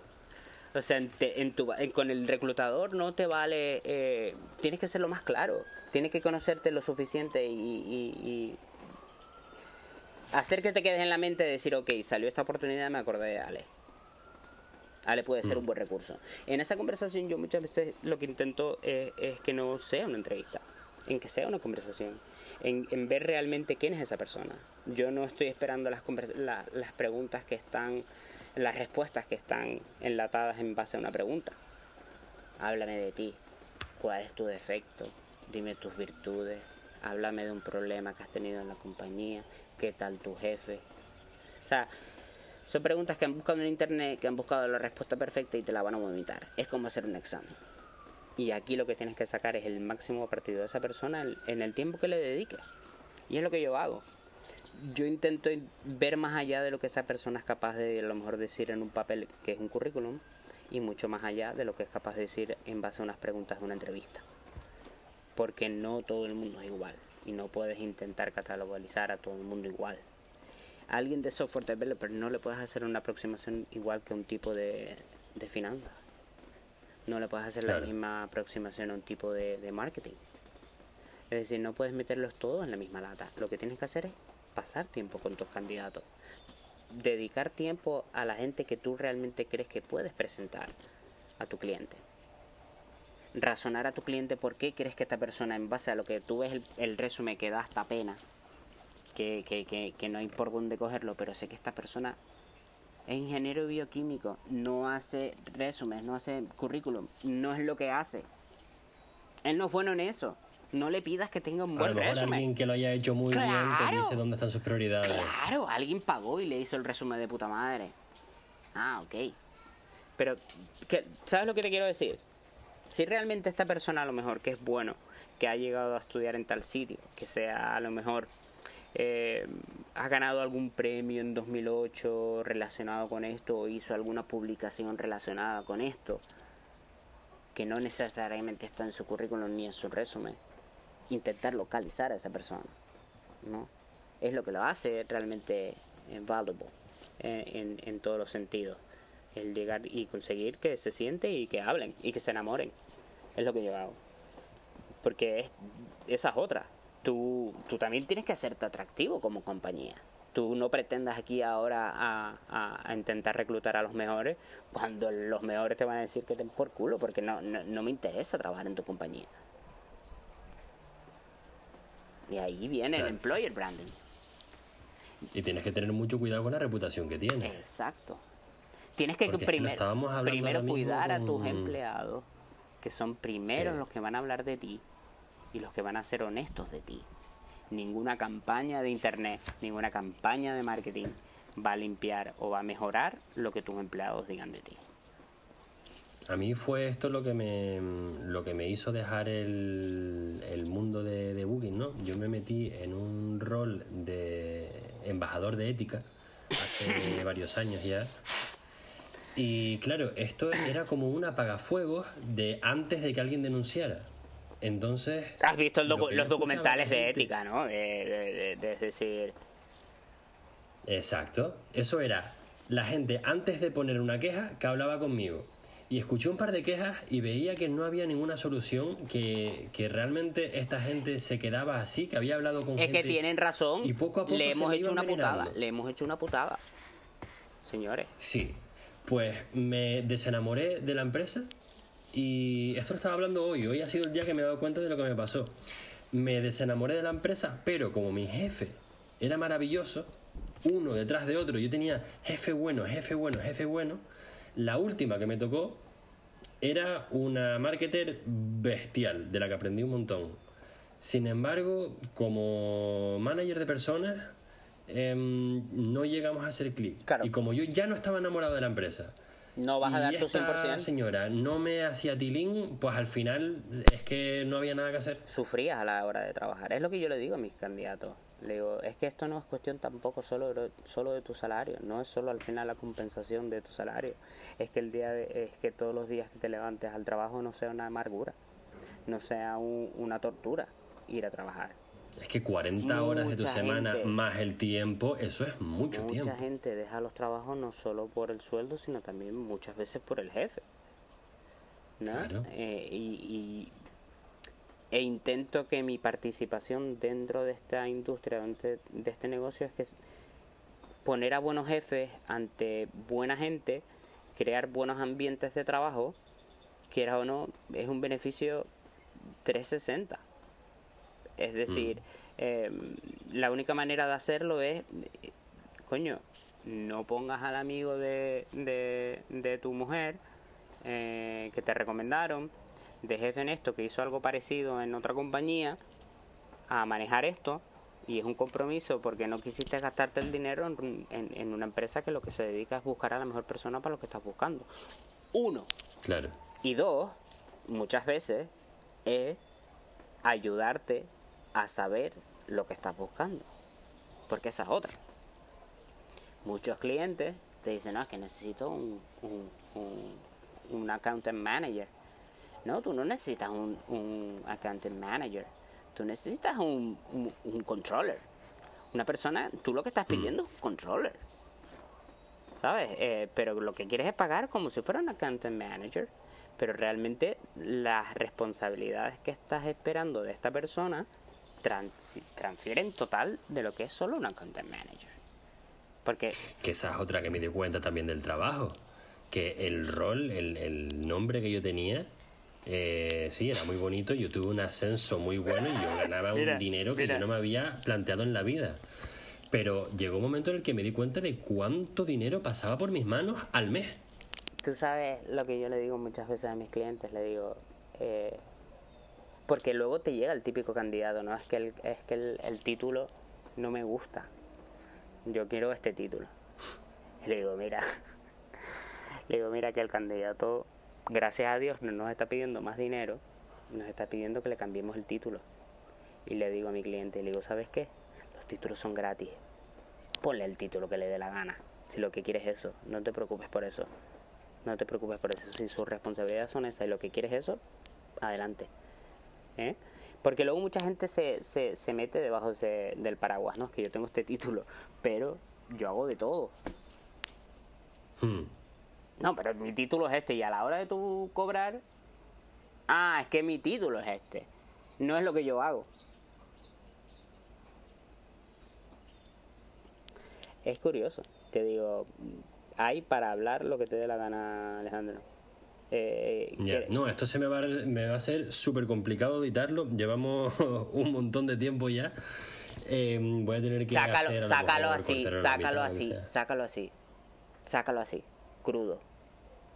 Sácalo así, Crudo. crudo. Total. Natural. Es la idea. Es la idea. No, el problema no es la idea y la conversación que me está pareciendo muy interesante. Es el largo, que es dos mira, veces más mira, largo Joe Rogan, normal. Joe Rogan. Capítulos de tres horas. Sí, tres horas y Es cuatro. que, es, que, es que tú no puedes, volvemos a lo mismo. Ahí viene la mentalidad project manager. Es que tenemos 30 minutos. Sí, tengo la deformación profesional de encasillarlo Tenemos todo 30 minutos. y de venderlo como producto. Tenemos 30 minutos. tenemos 30 minutos. Da igual. La idea es buscar conversaciones interesantes. Hay conversaciones de una hora. Me estás pidiendo que vaya en contra de mi formación, que lo voy a hacer porque soy flexible. Es de eso va. No, yo no creo. Yo no, requiere un ejercicio yo no, mental. Yo no quiero crear un precedente. No quisiera. Pero lo que sí te, te quiero aconsejar es que mm, hoy en día lo que más vende es la naturalidad. Ya. Sí, eso es una cosa que te estaba contando antes, que siento que en los episodios no disfruto a la gente con la que hablo tanto como, como lo haría en una conversación real. Porque intento encasillarlo en esos minutos. Me han dado feedback. eh, personas que lo escucharon al principio me decían que pues a lo mejor era demasiado largo, que no tenían el tiempo. ¿Sabes lo bueno del ¿Y sabes podcast? ¿Sabes lo bueno del pasando? Que es que podcast? quiero Que lo tener parar. contento a todo el mundo y no se puede tenerte contento a todo el mundo. Haz lo que te sale los cojones. Pero, pero lo que tienes que tener claro eh, es que el podcast y lo maravilloso del podcast es que le puedes dar pausa, le puedes dar play, lo puedes parar ahí, lo puedes guardar, lo puedes volver a empezar a escuchar de nuevo, lo quieres dar para adelante, le das para adelante, si no te interesa esta parte, pues no lo escuchas. Esa es la libertad. Y yo creo que el éxito está realmente en cuanto más natural y más sea la, la, la, la fórmula de, del hacer sentir a la persona que está escuchando como si estuviera dentro de la conversación o que pudiese formar parte de la conversación es, es lo que realmente hace interesante el, el pasar tu tiempo de la play y mientras estás corriendo, mientras estás yendo al trabajo o lo que sea, darle al play y luego seguir escuchándolo Mm. o no escucharlo, haz lo que te dé la gana pero Ale, la idea es buenísima la cantidad de gente que conoces es enorme. Encasillar en 30 minutos conversaciones tan interesantes, y no te estoy diciendo ahora que hagamos el podcast de 24 horas, pero dar la libertad a lo que salga. Como si sale de 3 minutos, que salga de una hora y media, como si salga de 2 horas, 3 horas. O sea, que, que cada que cada mira el mosquito muerto que cada persona que se sienta aquí contigo se sienta en la libertad de- de poder hablar sin pensar en, en- en que hay 30 minutos y, y hay algo ahí que, que te impida, ¿no? Ser uno Ya. mismo. Esa es la idea, esa es la idea. ¿O no, Ale? Claro, ahí está el tema de lo que he estado trabajando y, y yo miro mucho los números. Entonces estuve viendo, hice un par de episodios de una hora y lo que fue. Esa es otra, esa es otra, esa es otra, esa es otra. desde- La- lo único que no puede parar es dejar de hacerlo. Yo te digo, yo aquí en Puerto Rico eh, tengo, he- he sido testigo a lo mejor de, de un tipo que es influencer, que es lo más, es lo más eh, natural, eh, vulgar, por así decirlo, que te preguntas a primeras que cómo ha llegado ahí, eh, a, a- a que ni él mismo se lo cree, ¿no? Pero el tipo es Sí. que, que, que no ha dejado de grabar. Ah, se ha sentado con gente de todo tipo eh, en lo que es la- el, el ambiente de Puerto Rico, con cantantes, con actores, con eh, gente eh, empresario, con gente de criptomonedas. Pues quieras o no, lo que más le ha dado a conocer ha sido sentarse con cantantes. Eh, pero eh, él empezó queriendo sentarse con gente y hablar, sin ningún tipo de, de, Sí. de- de límite, eh, de vamos a hablar mierda, vamos a emborracharnos, vamos a sentarnos aquí con una cerveza. Y yo te digo que, que, no te pongas límites, que si tu proyecto personal ahora es esto, eh, independientemente y, pen- y sin pensar en los números, en si el ROI, ¿no? Es decir, aquí estoy invirtiendo tanto tiempo, ahora mismo no estoy obteniendo nada, los números me están fallando, esto no está funcionando. Para empezar, no hay ninguna fórmula, Ale. Y la única forma No de saberla, la única forma de saberla es prueba error, prueba error, prueba error, prueba error y haz la prueba todos los días. Por lo menos un ratito. Dedicado a esto en alguna forma. No a lo mejor una conversación con alguien, pero de alguna forma dedicarlo todos los días, algo que, que, que realmente crea contenidos, crear contenidos, crear contenidos. Mira, una cosa sí te voy a contar y es que mm, había dejado de innovar en cuanto al podcast de- del audio. Sí que he estado intentando hacer cosas en Instagram y tal, pero la verdad es que mucho probar, mucho probar no estaba llegando a nada. Y, mm, y mira, te voy a usar de conejillo de indias, a ver qué tal sale este, este episodio. Y, de momento, y tirarlo solo a a mí audio. me apetece escucharlo. Y tirarlo solo a audio o vídeo y audio. Mm. Siéntate, céntrate en la conversación, no en los números. Céntrate en, conocer a lo mejor la persona que te va a se va a sentar al lado tuyo y, intentar eh, llegar a un punto de, de- de esa eh, naturalidad de conversación como si estuviéramos enfrente de amigos, ¿no? Y nadie nos estuviese escuchando, cuando a lo mejor hay millones de personas escuchando, como si hay 10 personas o 4 personas. Que estoy de acuerdo contigo, que debo de, de disfrutarlo, porque al fin y al cabo es el motivo por lo cual, uno de los motivos por los cuales lo estoy haciendo, pero ese interés de crear algo, de encontrar ese product market fit, ese, esa, esa inquietud profesional y empresaria que tengo, esta era también una forma de canalizarlo. Vale, llegar vale. a ese punto. Olvídate de- del de podcast. Crear un producto. Ahora te voy a dar consultoría a ti para buscar trabajo. Venga, vale, consultoría personal. Te digo, punto número uno, ya lo has hecho, tu perfil de LinkedIn. Eh, claro, eh, quizás a lo mejor muy enfocado a, a- a achievements, eh, en, los, en los bullets, eh, por lo que pude ver. Fue un feedback que me dieron, que lo hicieran con achievements. Solo achievements, O sea, eso lo cambié hace mes y medio. sí, pero quitaste seguramente algo. Por eso te digo, Sí. eh, mm, estoy seguro de que habrás trabajado con muchísimas plataformas, habrás trabajado con distintos apps, habrás trabajado distintos tipos de, de, de campañas que a lo mejor no están ahí. Y a lo mejor es lo que está buscando la otra persona que, que, que se va a sentar a, a buscar a una persona como Alejandro, ¿no? Hmm. Pero te digo, de, en general le doy un ocho y medio. O sea, ¿Sí? sí, consejo, le quitaría la tilde a, a Gómez. ¿Por qué? Porque dentro de lo que es eh, el lenguaje de, de, de- cambiar entre idiomas de, de donde te conectes, automáticamente en LinkedIn, en las búsquedas, los acentos se, se pierden. Es decir, no vas a salir como Alejandro Gómez, aunque lo tengas, aunque no, no van a poner el acento. No.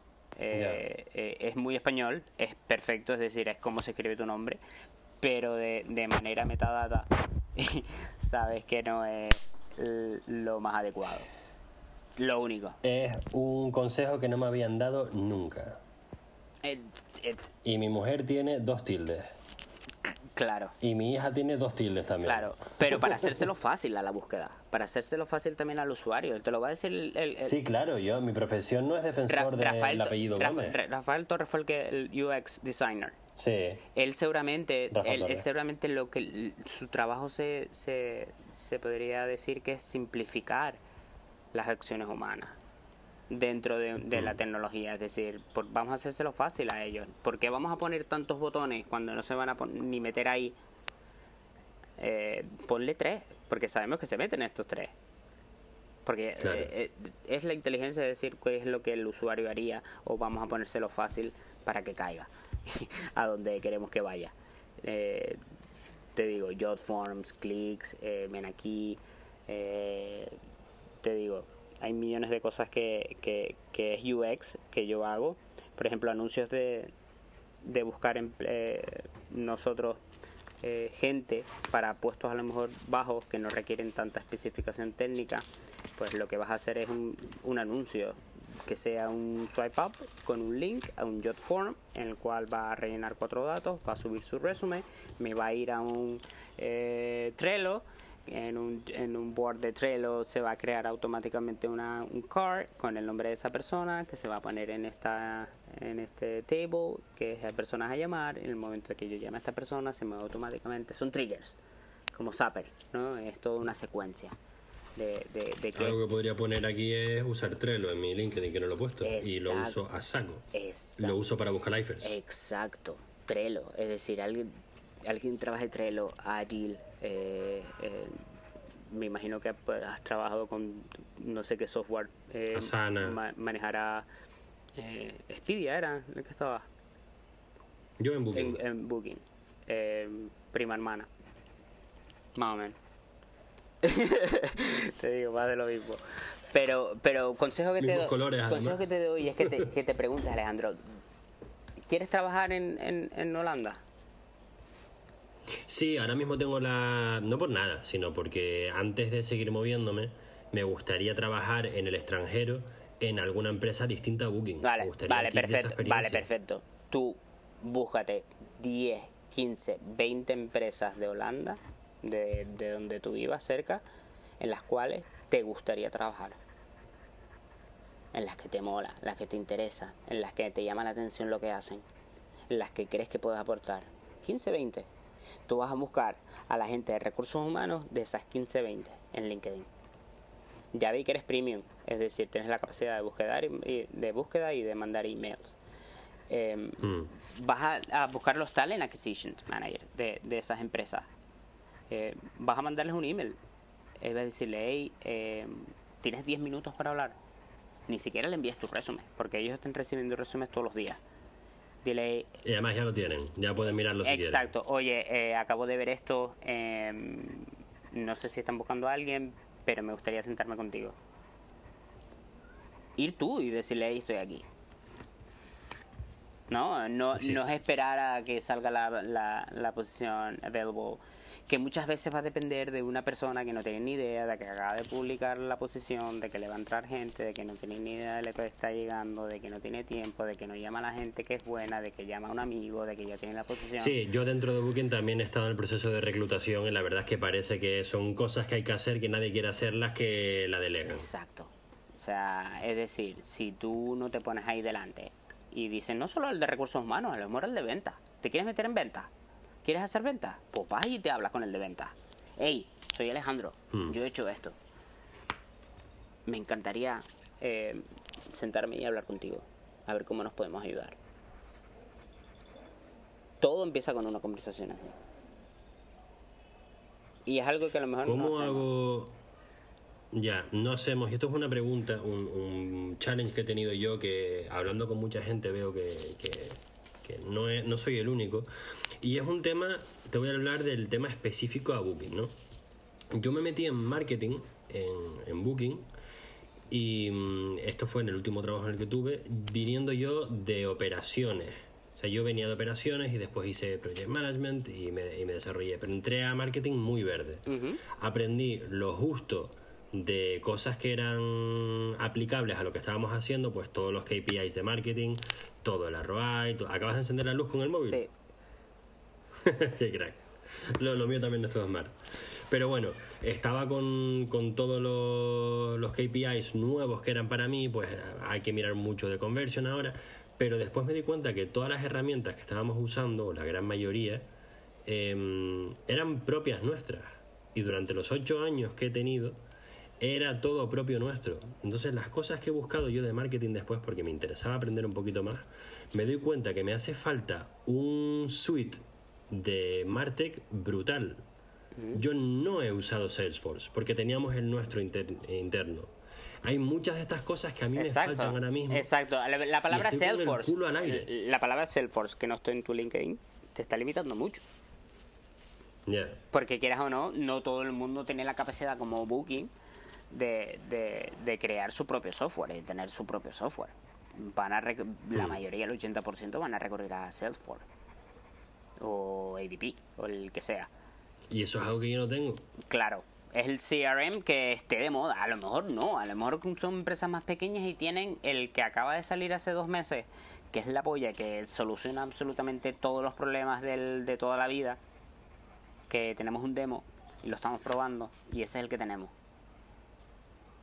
Y que muchas veces mi papel ha sido llegar ahí y buscar cuál es lo que lo mejor que, que nos viene ahora mismo. Porque esa es otra. A lo mejor lo que nos viene ahora, mañana sale algo que va a ser mejor. Vamos a pasarnos. No vamos a hacer contratos más de un año. De licencias de más de un año. Mm. De nada.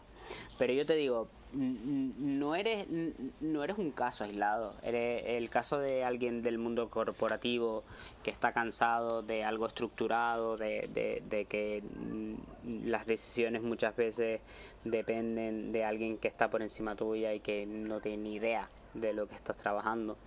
Eh, pues eso frustra, ¿no? Y, y, hmm. y, yo creo que es en base también a lo, a lo que está pasando con todo, ¿no? La democratización de absolutamente todo. Es decir, Uber, eh, alguien que diga, pues yo también quiero llevar a gente. y que me paguen por ello. Yo también lo puedo hacer. Claro. Es decir, Y yo como usuario lo necesito. ¿Por qué tengo que estar pagando Por- dos millones de euros porque me llevan al aeropuerto? claro, ¿por qué, te- ¿por qué voy a estar viendo un programa de televisión que es una mierda? Yo hago el mío. Hago un canal de YouTube. O sea, es, es el decir, ya me canso del, del eh, algo estructurado que sí, que te da estabilidad, que te da eh, seguridad de, de que a lo mejor te están aportando para un plan de pensión, etcétera, etcétera. Eh, sí, que eso te lo da un mundo, un mundo corporativo, eh, pero a la hora de la verdad, seguridad no hay ninguna. Ya nadie está 15, 20 años en la misma empresa. Es decir, ya no meterte ahí te da seguridad de, de- de que vas a estar ahí toda la vida, te vas a jubilar y, y tus hijos no les va a faltar de nada. Mañana cierran las operaciones en Ámsterdam y te jodiste. Si no te mueves a, a- a Irak, que es en donde van a abrir ahora, Hombre, ¿sabes? con esta empresa era difícil porque era de aquí, pero yo no soy de aquí. Yo me iba a ir a España en algún momento, entre otras cosas porque mi mujer quiere irse a España, quiere irse a Canarias. Y ahí solamente hay una oficina de operaciones locales que, Claro, que pero, no me pero, pero evidentemente lo que tú hacías dentro de Booking es extrapolable a cualquier tipo de industria. pero no tengo Salesforce. No, lo que lo que yo estaba haciendo dentro de Booking era con herramientas internas. Entonces ahora cuando busco ¿Crees que crees- fuera, a la hora de tú de tener entrevistas, has tenido entrevistas? Alguna que otra sí. ¿Te han preguntado si tienes Salesforce? No me lo han preguntado. Directamente. No ha salido el tema. Pero me han preguntado otras cosas. Eh, te han preguntado CRM, ¿qué, qué CRM has manejado? Pero es que CRM, otro CRM sí que he manejado. Yo, por ejemplo, negocié e implementé el CRM de HubSpot para uno de mis Claro, roles anteriores. claro, HubSpot. Por ejemplo, tienes experiencia en HubSpot. Perfecto. O sea, no estás tan, tan manco. No estás, es- te estás poniendo más manco de lo que eres. Porque realmente sí. es, es humano, ¿no? Sí, sí, pero, pero te digo, eh, Salesforce estoy seguro que es muchísimo más intuitivo o el programa de, de Booking estará pensado en Salesforce de alguna u otra manera. Ya. No, o sea, No, no, desde luego. E- incluso creé uno yo mismo para, para uno. El, el que usamos antes de HubSpot lo creé yo en, en hojas de Excel. claro, que es capaz, que, que, Eh, que, es un CRM. Es básicamente la capacidad de crear un proyecto, manejarlo. eh, de Es una hoja a de fin. cálculo bonita. Perfecto, es lo que es. Es decir, más base de datos y la posibilidad de mailing. Mm. ¿Ya está? Te va a ser, Sí. te va a ser de agenda. Es una base de te va a ser de agenda. con un Excel y unos add-ons integrados. Punto. Punto. Un par de botones que te van a facilitar a- en guardarlo en PDF y, y hacer un reporte con las cuatro gráficas que hiciste ahí. Y ya está. O sea, es, es lo que es. Y así se basan todos. Pero te digo, eh, que te marques tú decir a dónde te quieres meter. Yo quiero ir ahí. Que me han dicho que no, pues nada, perfecto, pero ya me conocen. No pierdes nada. Pues mira, no es mala esa. La frustración que había tenido yo también es que me interesaba esto que te dije del Product Market Fit. Mi, mi long-term goal sería empezar empresas. Toda la vida empezarlas y que vayan bien o que me vayan mal, pero tener un poco de, de, de eso, de encontrar problemas en el mundo, solucionarlos y seguir adelante. Entonces, de Project Management me interesaba pasarme a Product Management. Sobre todo, el encontrar ese Product Market Fit. Yo he trabajado con muchos equipos de producto al lateral, pero nunca he tenido el mío propio.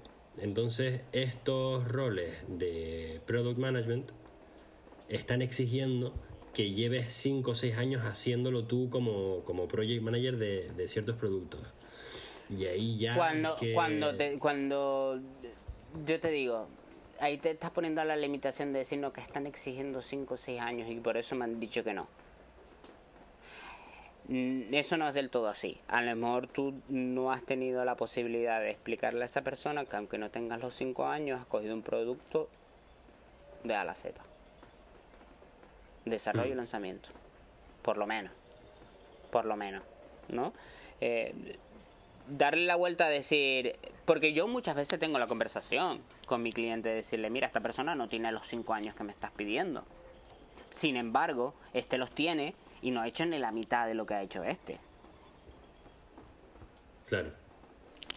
Y ahí está mi papel también, ¿no? De, de, de un poco orientar y decirle al cliente, hey, no solo te fijes en esto.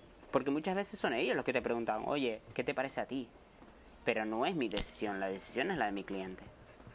¿A quién le hace la oferta? Mi trabajo es asegurarme que a la persona que le hace la oferta es la persona que firme. Y de eso ya me voy a encargar yo. Y también de que muchas veces te dicen, oye, pues me, me encantaría eh, esta persona, consíguemela, ¿sabes? Porque a lo mejor esa persona directamente no va a ir a decirle, hey, mira, eh, que sí, que, que, al fin y al cabo es lo que volvemos a lo mismo. Esto es una isla de 4 millones de habitantes y más o menos se conocen todos, pero esto es feo, ¿no? Que vayas a la, la competencia de robarle los, los empleados.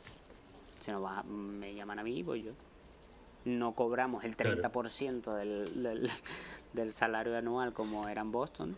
Evidentemente aquí se manejan porcentajes más bajos, salarios más bajos, pero el volumen es más alto.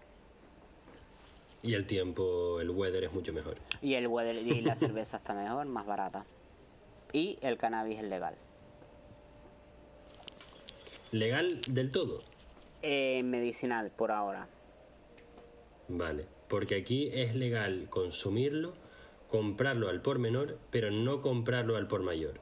Entonces, el coffee shop puede vender eh, gramitos o lo que sea, pero no puede tener en la tienda más de 200 gramos. Claro, aquí pasa más o menos lo mismo, pero a nivel de necesitas un ID.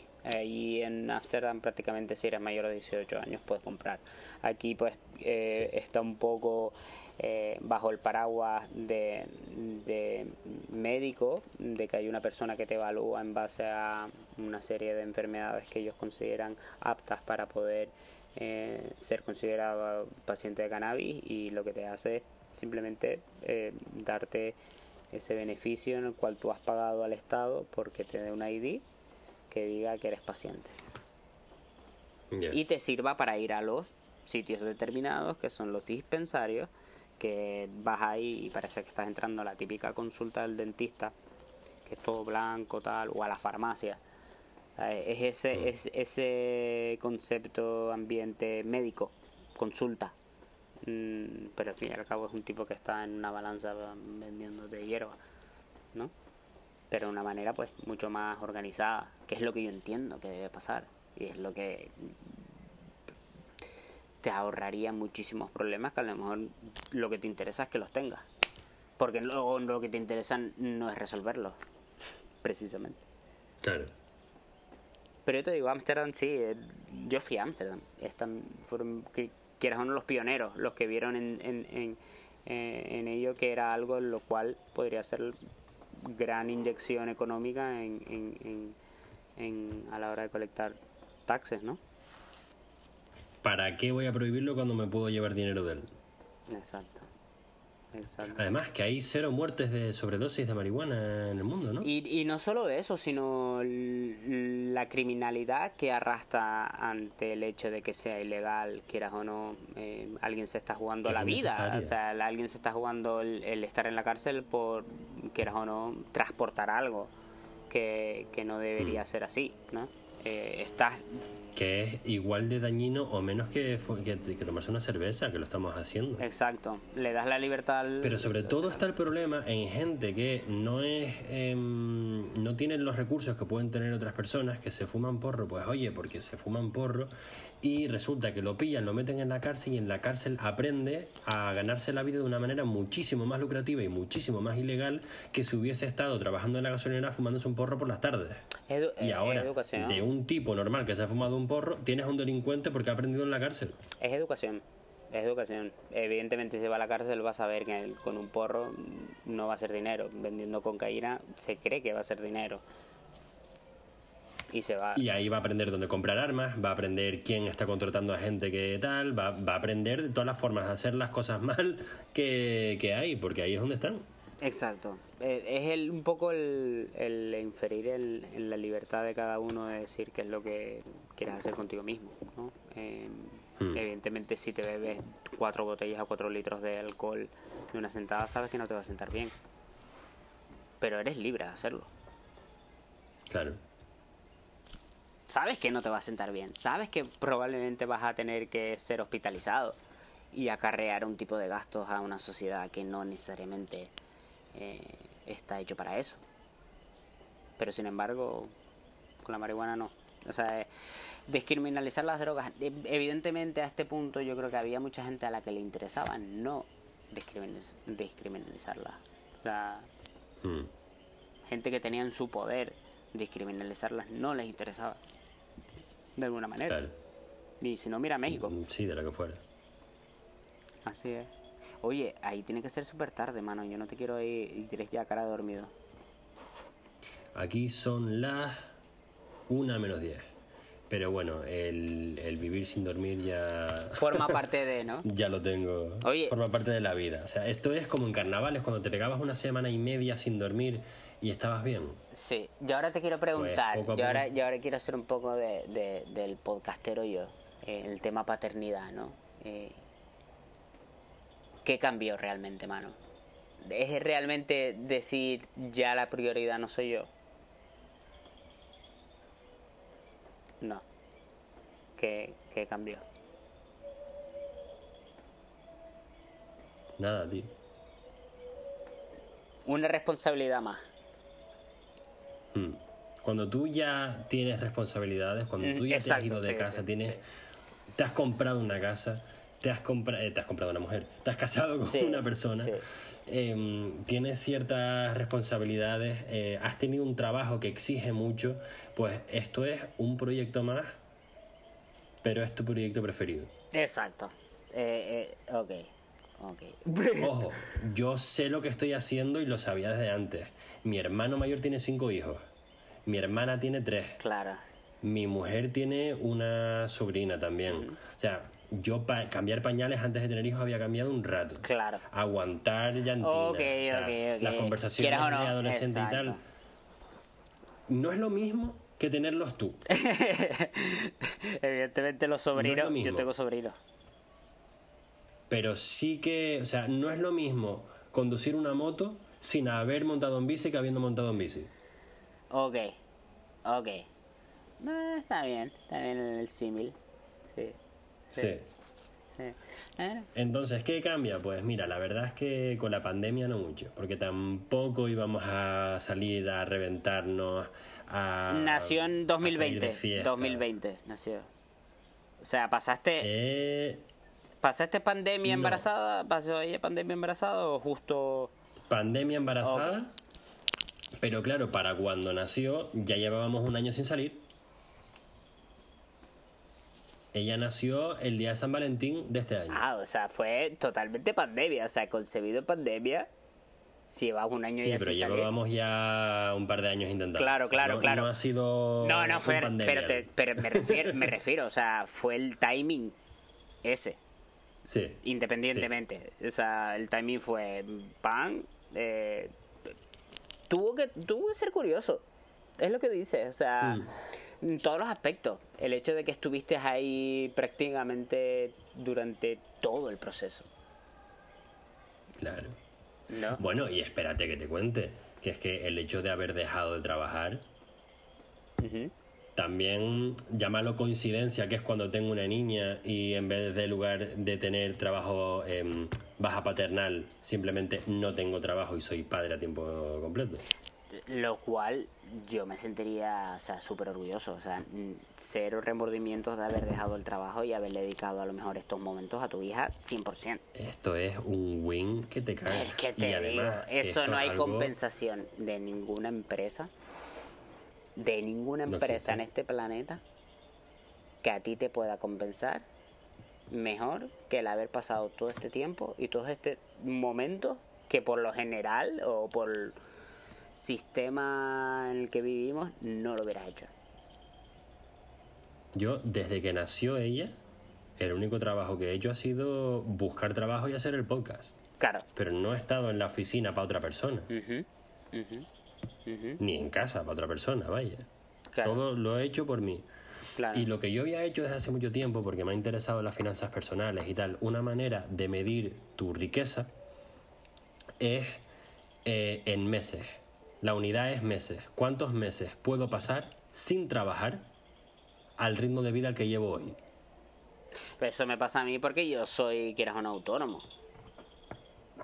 Vale, pues si tú te lo calculas, sabes que una manera muy fácil de incrementarlo a saco es gastar menos. Sí, pero eso eh, eh, yo voy con la mentalidad de eh, en cuanto más trabajo más gano.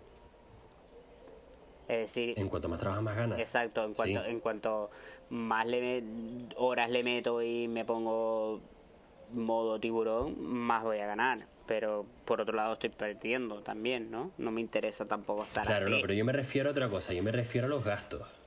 Claro, claro. Hay gente que con- Pero es que lo que te, gente que tiene mi sueldo o menos que yo se están comprando Tesla. Claro, pero lo que te quiero decir y a lo que iba es que, por ejemplo, en mi, en mi caso, a mí no me pagan, por ejemplo, todos los meses. Yo a lo mejor tengo dos, tres búsquedas corriendo a la vez, eh, termino esta. eh, la persona empieza a trabajar dentro de tres semanas, dentro de dos semanas, dentro de a lo mejor de un mes. Es el primer día. Ese primer día es cuando yo les envío la factura a ellos. Y luego tienen 30, 60, 90 días para pagar. Sí, bueno, pero me estás hablando de la vida del autónomo. Claro, es decir, exacto. Eh, eh, yo tengo ese, ese tren de vida eh, asociado ya en el, que es una rueda. O sea, eh, empieza... a lo que yo me refiero es a que si tú te gastas 50.000 euros al año en vivir, hipoteca, comida, eh, vacaciones y tal, todo, y tú tienes 100.000 euros ahorrados, sabes que tienes dos años. Mm, A eso es a lo que me refiero. claro, Cuanto más trabajes, esos dos años empiezan mañana. Bueno. O sea, empiezan el día que tú terminas de trabajar. y eso es lo que El se, día que yo empecé, y eso es lo que se supone el día tú que yo dejé de trabajar, pensión. me quedaban dos años todavía. Gracias a em, que parte de mi dinero está en inversiones. Tú, tú eres consciente que Eh, nosotros no vamos a tener pensiones, ¿no? Sí, To- totalmente. total, 100%. Yo te digo, yo creo que en nuestra edad somos pocos los que realmente lo ven así. Y pocos los que hoy en día se han puesto a pensar que vamos a hacer dentro de 20, 30 años cuando ya no trabaje. Yo sé que si, como mucho, como mucho, si yo tengo una pensión cuando soy mayor, va a cubrir el 10% de mis gastos. Como mucho. Claro. Y la idea es... A lo mejor eh, existirá, pero será una bromita. Claro, crear un, un, quieras o no, un capital, el cual no requiera muchos gastos, porque ya están todos pagados, supuestamente, el cual sea totalmente viable por el resto de tu vida, según tus ahorros y según el 10% del sueldo de tu, que se corresponderá a tu pensión, o, o no, o a tu pensión privada, es decir, a tu fondo de, de pensión privada, que es el que real- realmente luego otra apuesta un poco arriesgada, porque qué fondo de inversiones ahora mismo te garantiza el hecho de que te pueda pagar la pensión dentro de 30 años y que no vuele en, en la próxima crisis dentro de 5 y se caigan todo el dinero Claro. que le has metido ahí. Si está diversificado, en teoría, el mercado nunca se ha desplomado, siempre ha vuelto a crecer. Por eso yo estoy ahora mismo intentando reducir un poco de mis inversiones. Pero es que ahora eso en lo puedes hacer tú. individuales y meterlos más en ETF. Eso ahora lo puedes hacer tú, ¿vale? Volvemos otra vez a lo mismo. Pero el gobierno no me lo dobla. demo- democratización de todo. Tú y yo ya tenemos... Claro, pero si yo ahora mismo me compro una eh, 10 euros en una acción, Tú y yo tenemos stocks. son 10 euros. Tú y yo tenemos stocks. Tú Sí. piensas eso. Tú piensas eso. A mí me vuela la cabeza de que tenemos stocks a- en la palma de mano. O sea, es decir, Sí. eh, tenemos la capacidad de, de coger y de, de lo que ganamos decir, venga, le voy a meter a esto a, a, a- a largo. Se lo meto en un IRA. Hmm. Se lo meto a... o sea, todo aquí. Todo aquí. Todo aquí, toda la alcance de la mano. Todo aquí. O sea, a mí me. Sin embargo, si lo haces con según qué esquema en un país como este, por ejemplo, si tú inviertes 5 euros, la empresa para la que trabajes, si lo haces a través de ahí, tiene que poner otros 5. Entonces ellos doblan lo que tú pongas. Exacto. Y ahí es donde yo hago la palanque. Eso se llama, eh, te igualan el, el, hasta el 4%, un 5%. No en, en, en los fondos que te, que te aporta la compañía a tu, Hmm. a tu, a tu pensión. Pero bueno, también queda hacernos... Eh, eh, ¿Cómo es? Eh, trabajas para el gobierno y tienes tu, tu pensión ya luego funcionario. Funcionario. Es triste, pero mucha gente de nuestra edad, el porcentaje de gente en nuestra edad eh, ha encontrado el ser funcionario un, un- un salvavidas. Un bote, un bote, un bote de, de- de salvavidas. Me monto en el bote de salvavidas y muy mal tienen que estar las cosas para que eh, yo me quede sin trabajo y me quede sin pensión. Es que yo creo Y yo me niego a hacer que eso. yo he venido a este mundo para aportar valor a, a mi comunidad, no a chupar del bote. Yo podría perfectamente, o sea, mis problemas eran personales con mi jefe. Yo podría perfectamente, que me lo dijo mi abogada, en este país en el que estoy yo podría haber cogido una baja por depresión. Y me pero no va en ti, pero no va en ti. Pero no te vas a, sentir, vas a sentir bien contigo mismo, porque ahí Es está que la si lo clave. llego a haber hecho, me entra. Si yo llego a haber hecho eso, yo me habría identificado como un enfermo mental, porque es una enfermedad Claro. mental, y yo me habría convertido en una persona que está en depresión chunga y, y y con, to- y- cogido, con todo lo que eso conlleva. Quieras o no, a lo mejor Claro, la gente no no, es solamente consciente. chupar del bote. A lo mejor no es consciente, Mm. pero a lo mejor luego eso ya queda en tu récord para toda la vida. El hecho de que tú a lo mejor vayas a buscar trabajo en otro sitio, esta persona tiene un récord de, de, de depresión. Ya, quieras o Mm. no, es, un, es una marca en, en, en ti. Claro. Pero, pero, por ejemplo, yo, por ejemplo, no descarto en algún momento, me gustaría a mí, te digo, eh, ser agente de aduana, ser una persona que, que busque a los pillos, eh, de utilizar la tecnología para cazar a los pillos, me encantaría, Mm. me encantaría, y no diría que no, pero sé que estoy aportando, sé que no es solo por un sueldo, sé que, Mm. que la única forma de que puedas hacer eso es porque te gusta. Si no, no te metes ahí. Cuando realmente la, los riesgos son muchos. Hablando de aplicar tecnología, antes de empezar con, con la grabación, me estabas contando que tú habías metido mi LinkedIn, mis datos, en un programa para hacerme un, un escáner de mi personalidad. Yo no sabía que eso existía.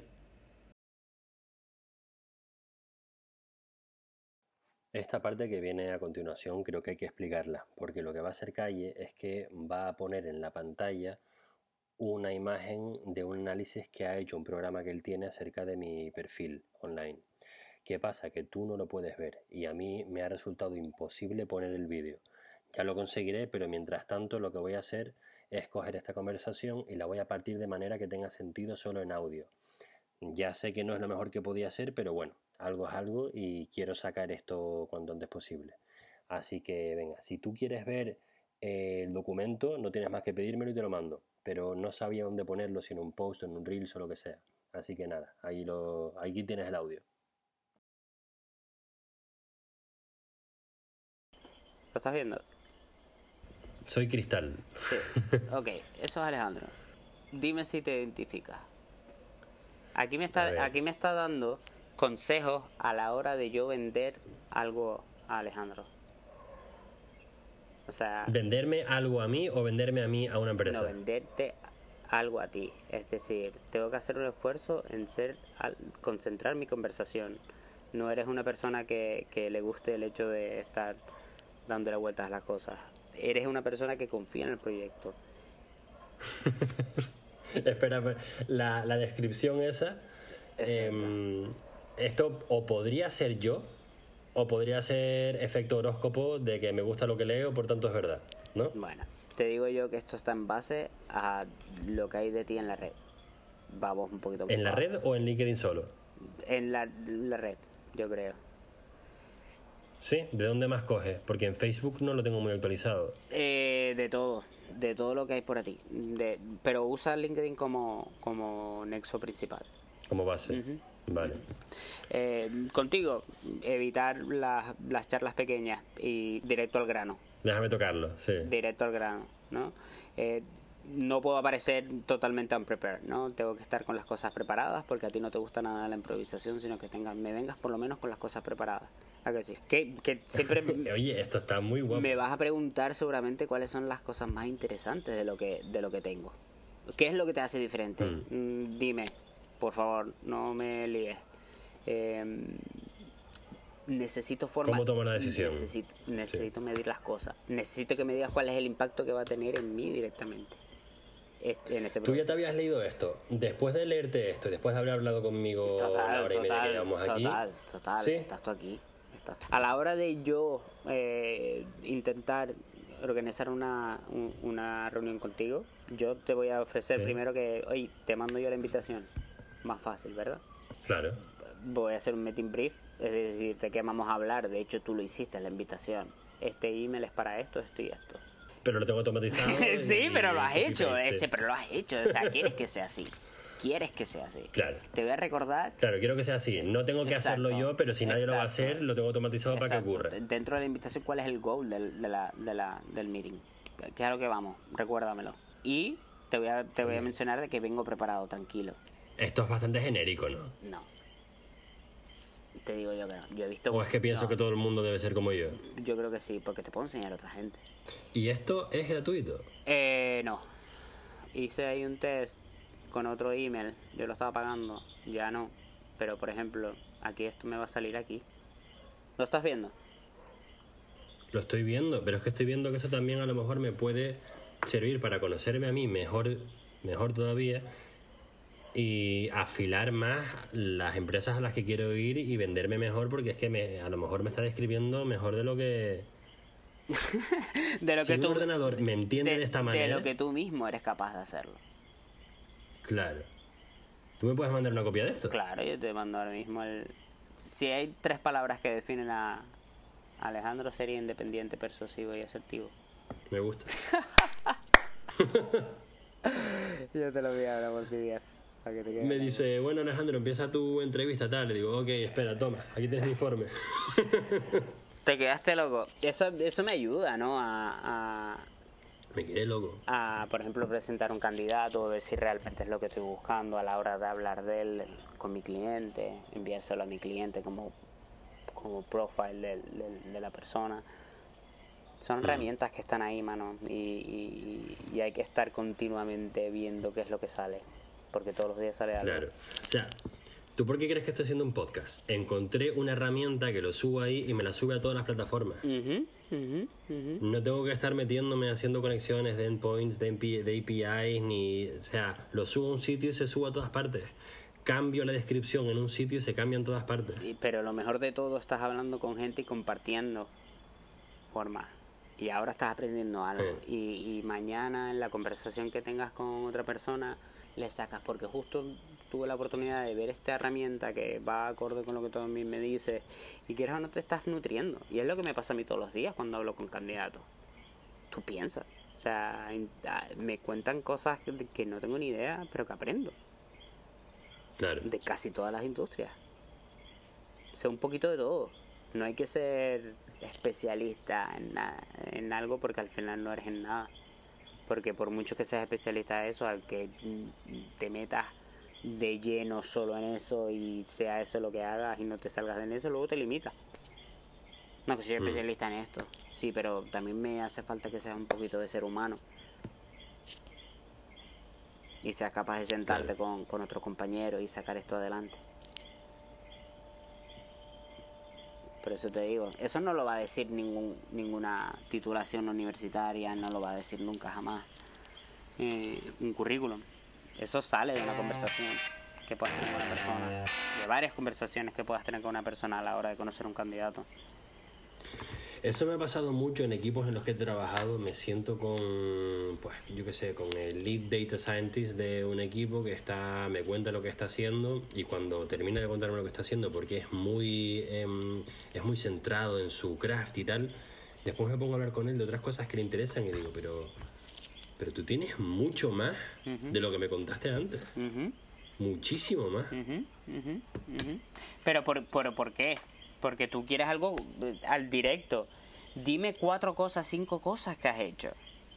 Tienes más. O sea, me contaste dos. Te enrollaste en dos, tres cosas. Pero no me contaste las otras cinco. Me hubieras dicho un poquito de esas cinco y me hubieras hablado de las cinco. Hubiera estado mucho mejor.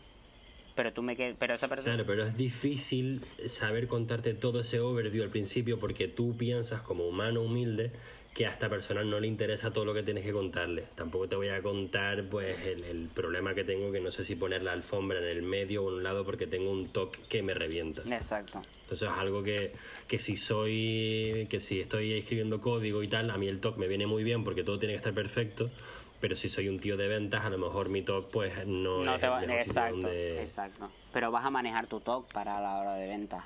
Porque también puedes un Mm. poco redirigir tu talk al sentido en lo que quieres que no falle a la hora de vender. Y hay mucho. Pero también, Claro, una calidad en el sales funnel brutal. O sea, aquí hay una persona a la que ha faltado calidad en, en según qué cosita. Claro, pero nadie es perfecto. Y lo bueno es que todos nos podemos pulir. Y la Mm. única forma de pulir es eh, aprendiendo mano. Con respecto a eso, estuve escuchando el otro día también un podcast. eh, estaban contando acerca de, de emprender y de crear tu, tu propia solución a un problema. Y, y lo que tenemos muchos de nosotros es que queremos ser el mejor. Pero es que no tienes que ser el mejor. Tienes que ser capaz de ayudar. Punto pelota. De aportar. eres capaz aportar, de ayudar- Aportar positivo. Mm. Aportar positivo. Es todo, es como los stocks. Lo bonito es cuando está en verde. Lo feo es cuando está en Sí. rojo. Y, y tú demuéstrame que es lo que, aunque sea poquito, aunque sea un 0,4% en verde, dímelo. ¿Qué Sí, puedes aportar? Me, di- me da igual. O sea, inténtame compensar ese, a lo mejor, mm, mal de alguna otra manera. Que a lo mejor es admisible, a lo mejor esa pérdida es aceptable. A lo mejor esa Mm. pérdida a mí me está diciendo, ok, buy the dip. Como quien dice, ahora es que voy a comprar más. Porque está más barato. Claro. Estás comprando el potencial. Exacto. Exacto. Pues nada, Calle. Ha sido un placer hablar contigo, de verdad. Cuando quieras otra. Y esta ha sido la conversación con Cayetano. Vale que el final ha sido un poco bruto, pero es que en realidad él y yo nos pusimos a hablar otra media hora más y no llegamos a cerrarlo bien. Pero bueno, yo creo que hasta aquí ya es suficiente. Si has llegado a este punto del podcast, eh, uf, casi dos horas, eh, quiero darte la enhorabuena y, y las gracias por haber aguantado. Ni yo termino los podcasts kilométricos de Joe Rogan, pero sobre todo quiero saber tu opinión. ¿Qué te ha parecido? ¿Ha sido demasiado largo, demasiado desordenado? ¿Te ha gustado el formato? ¿No te ha gustado? ¿O no has notado la diferencia? ¿No, no ves una diferencia entre este y otros episodios? Me encantaría saberlo, así que no te cortes y mándame un mensaje por Instagram, que por ahí es por donde leo yo las cosas. Con Buscalifers, en general, intentamos formar una comunidad fuerte en la que nos ayudamos unos a otros y el primer paso activo, la primera cosa que he organizado para hacer algo o que estoy pensando en organizar es que vamos a hacer una llamada grupal y nos vamos a revisar nuestros perfiles de LinkedIn y nos vamos a ayudar unos a otros. Más adelante voy a dar updates de qué formato va tomando, si lo haremos en, un- en una videollamada o en un room de estos que están tan de moda.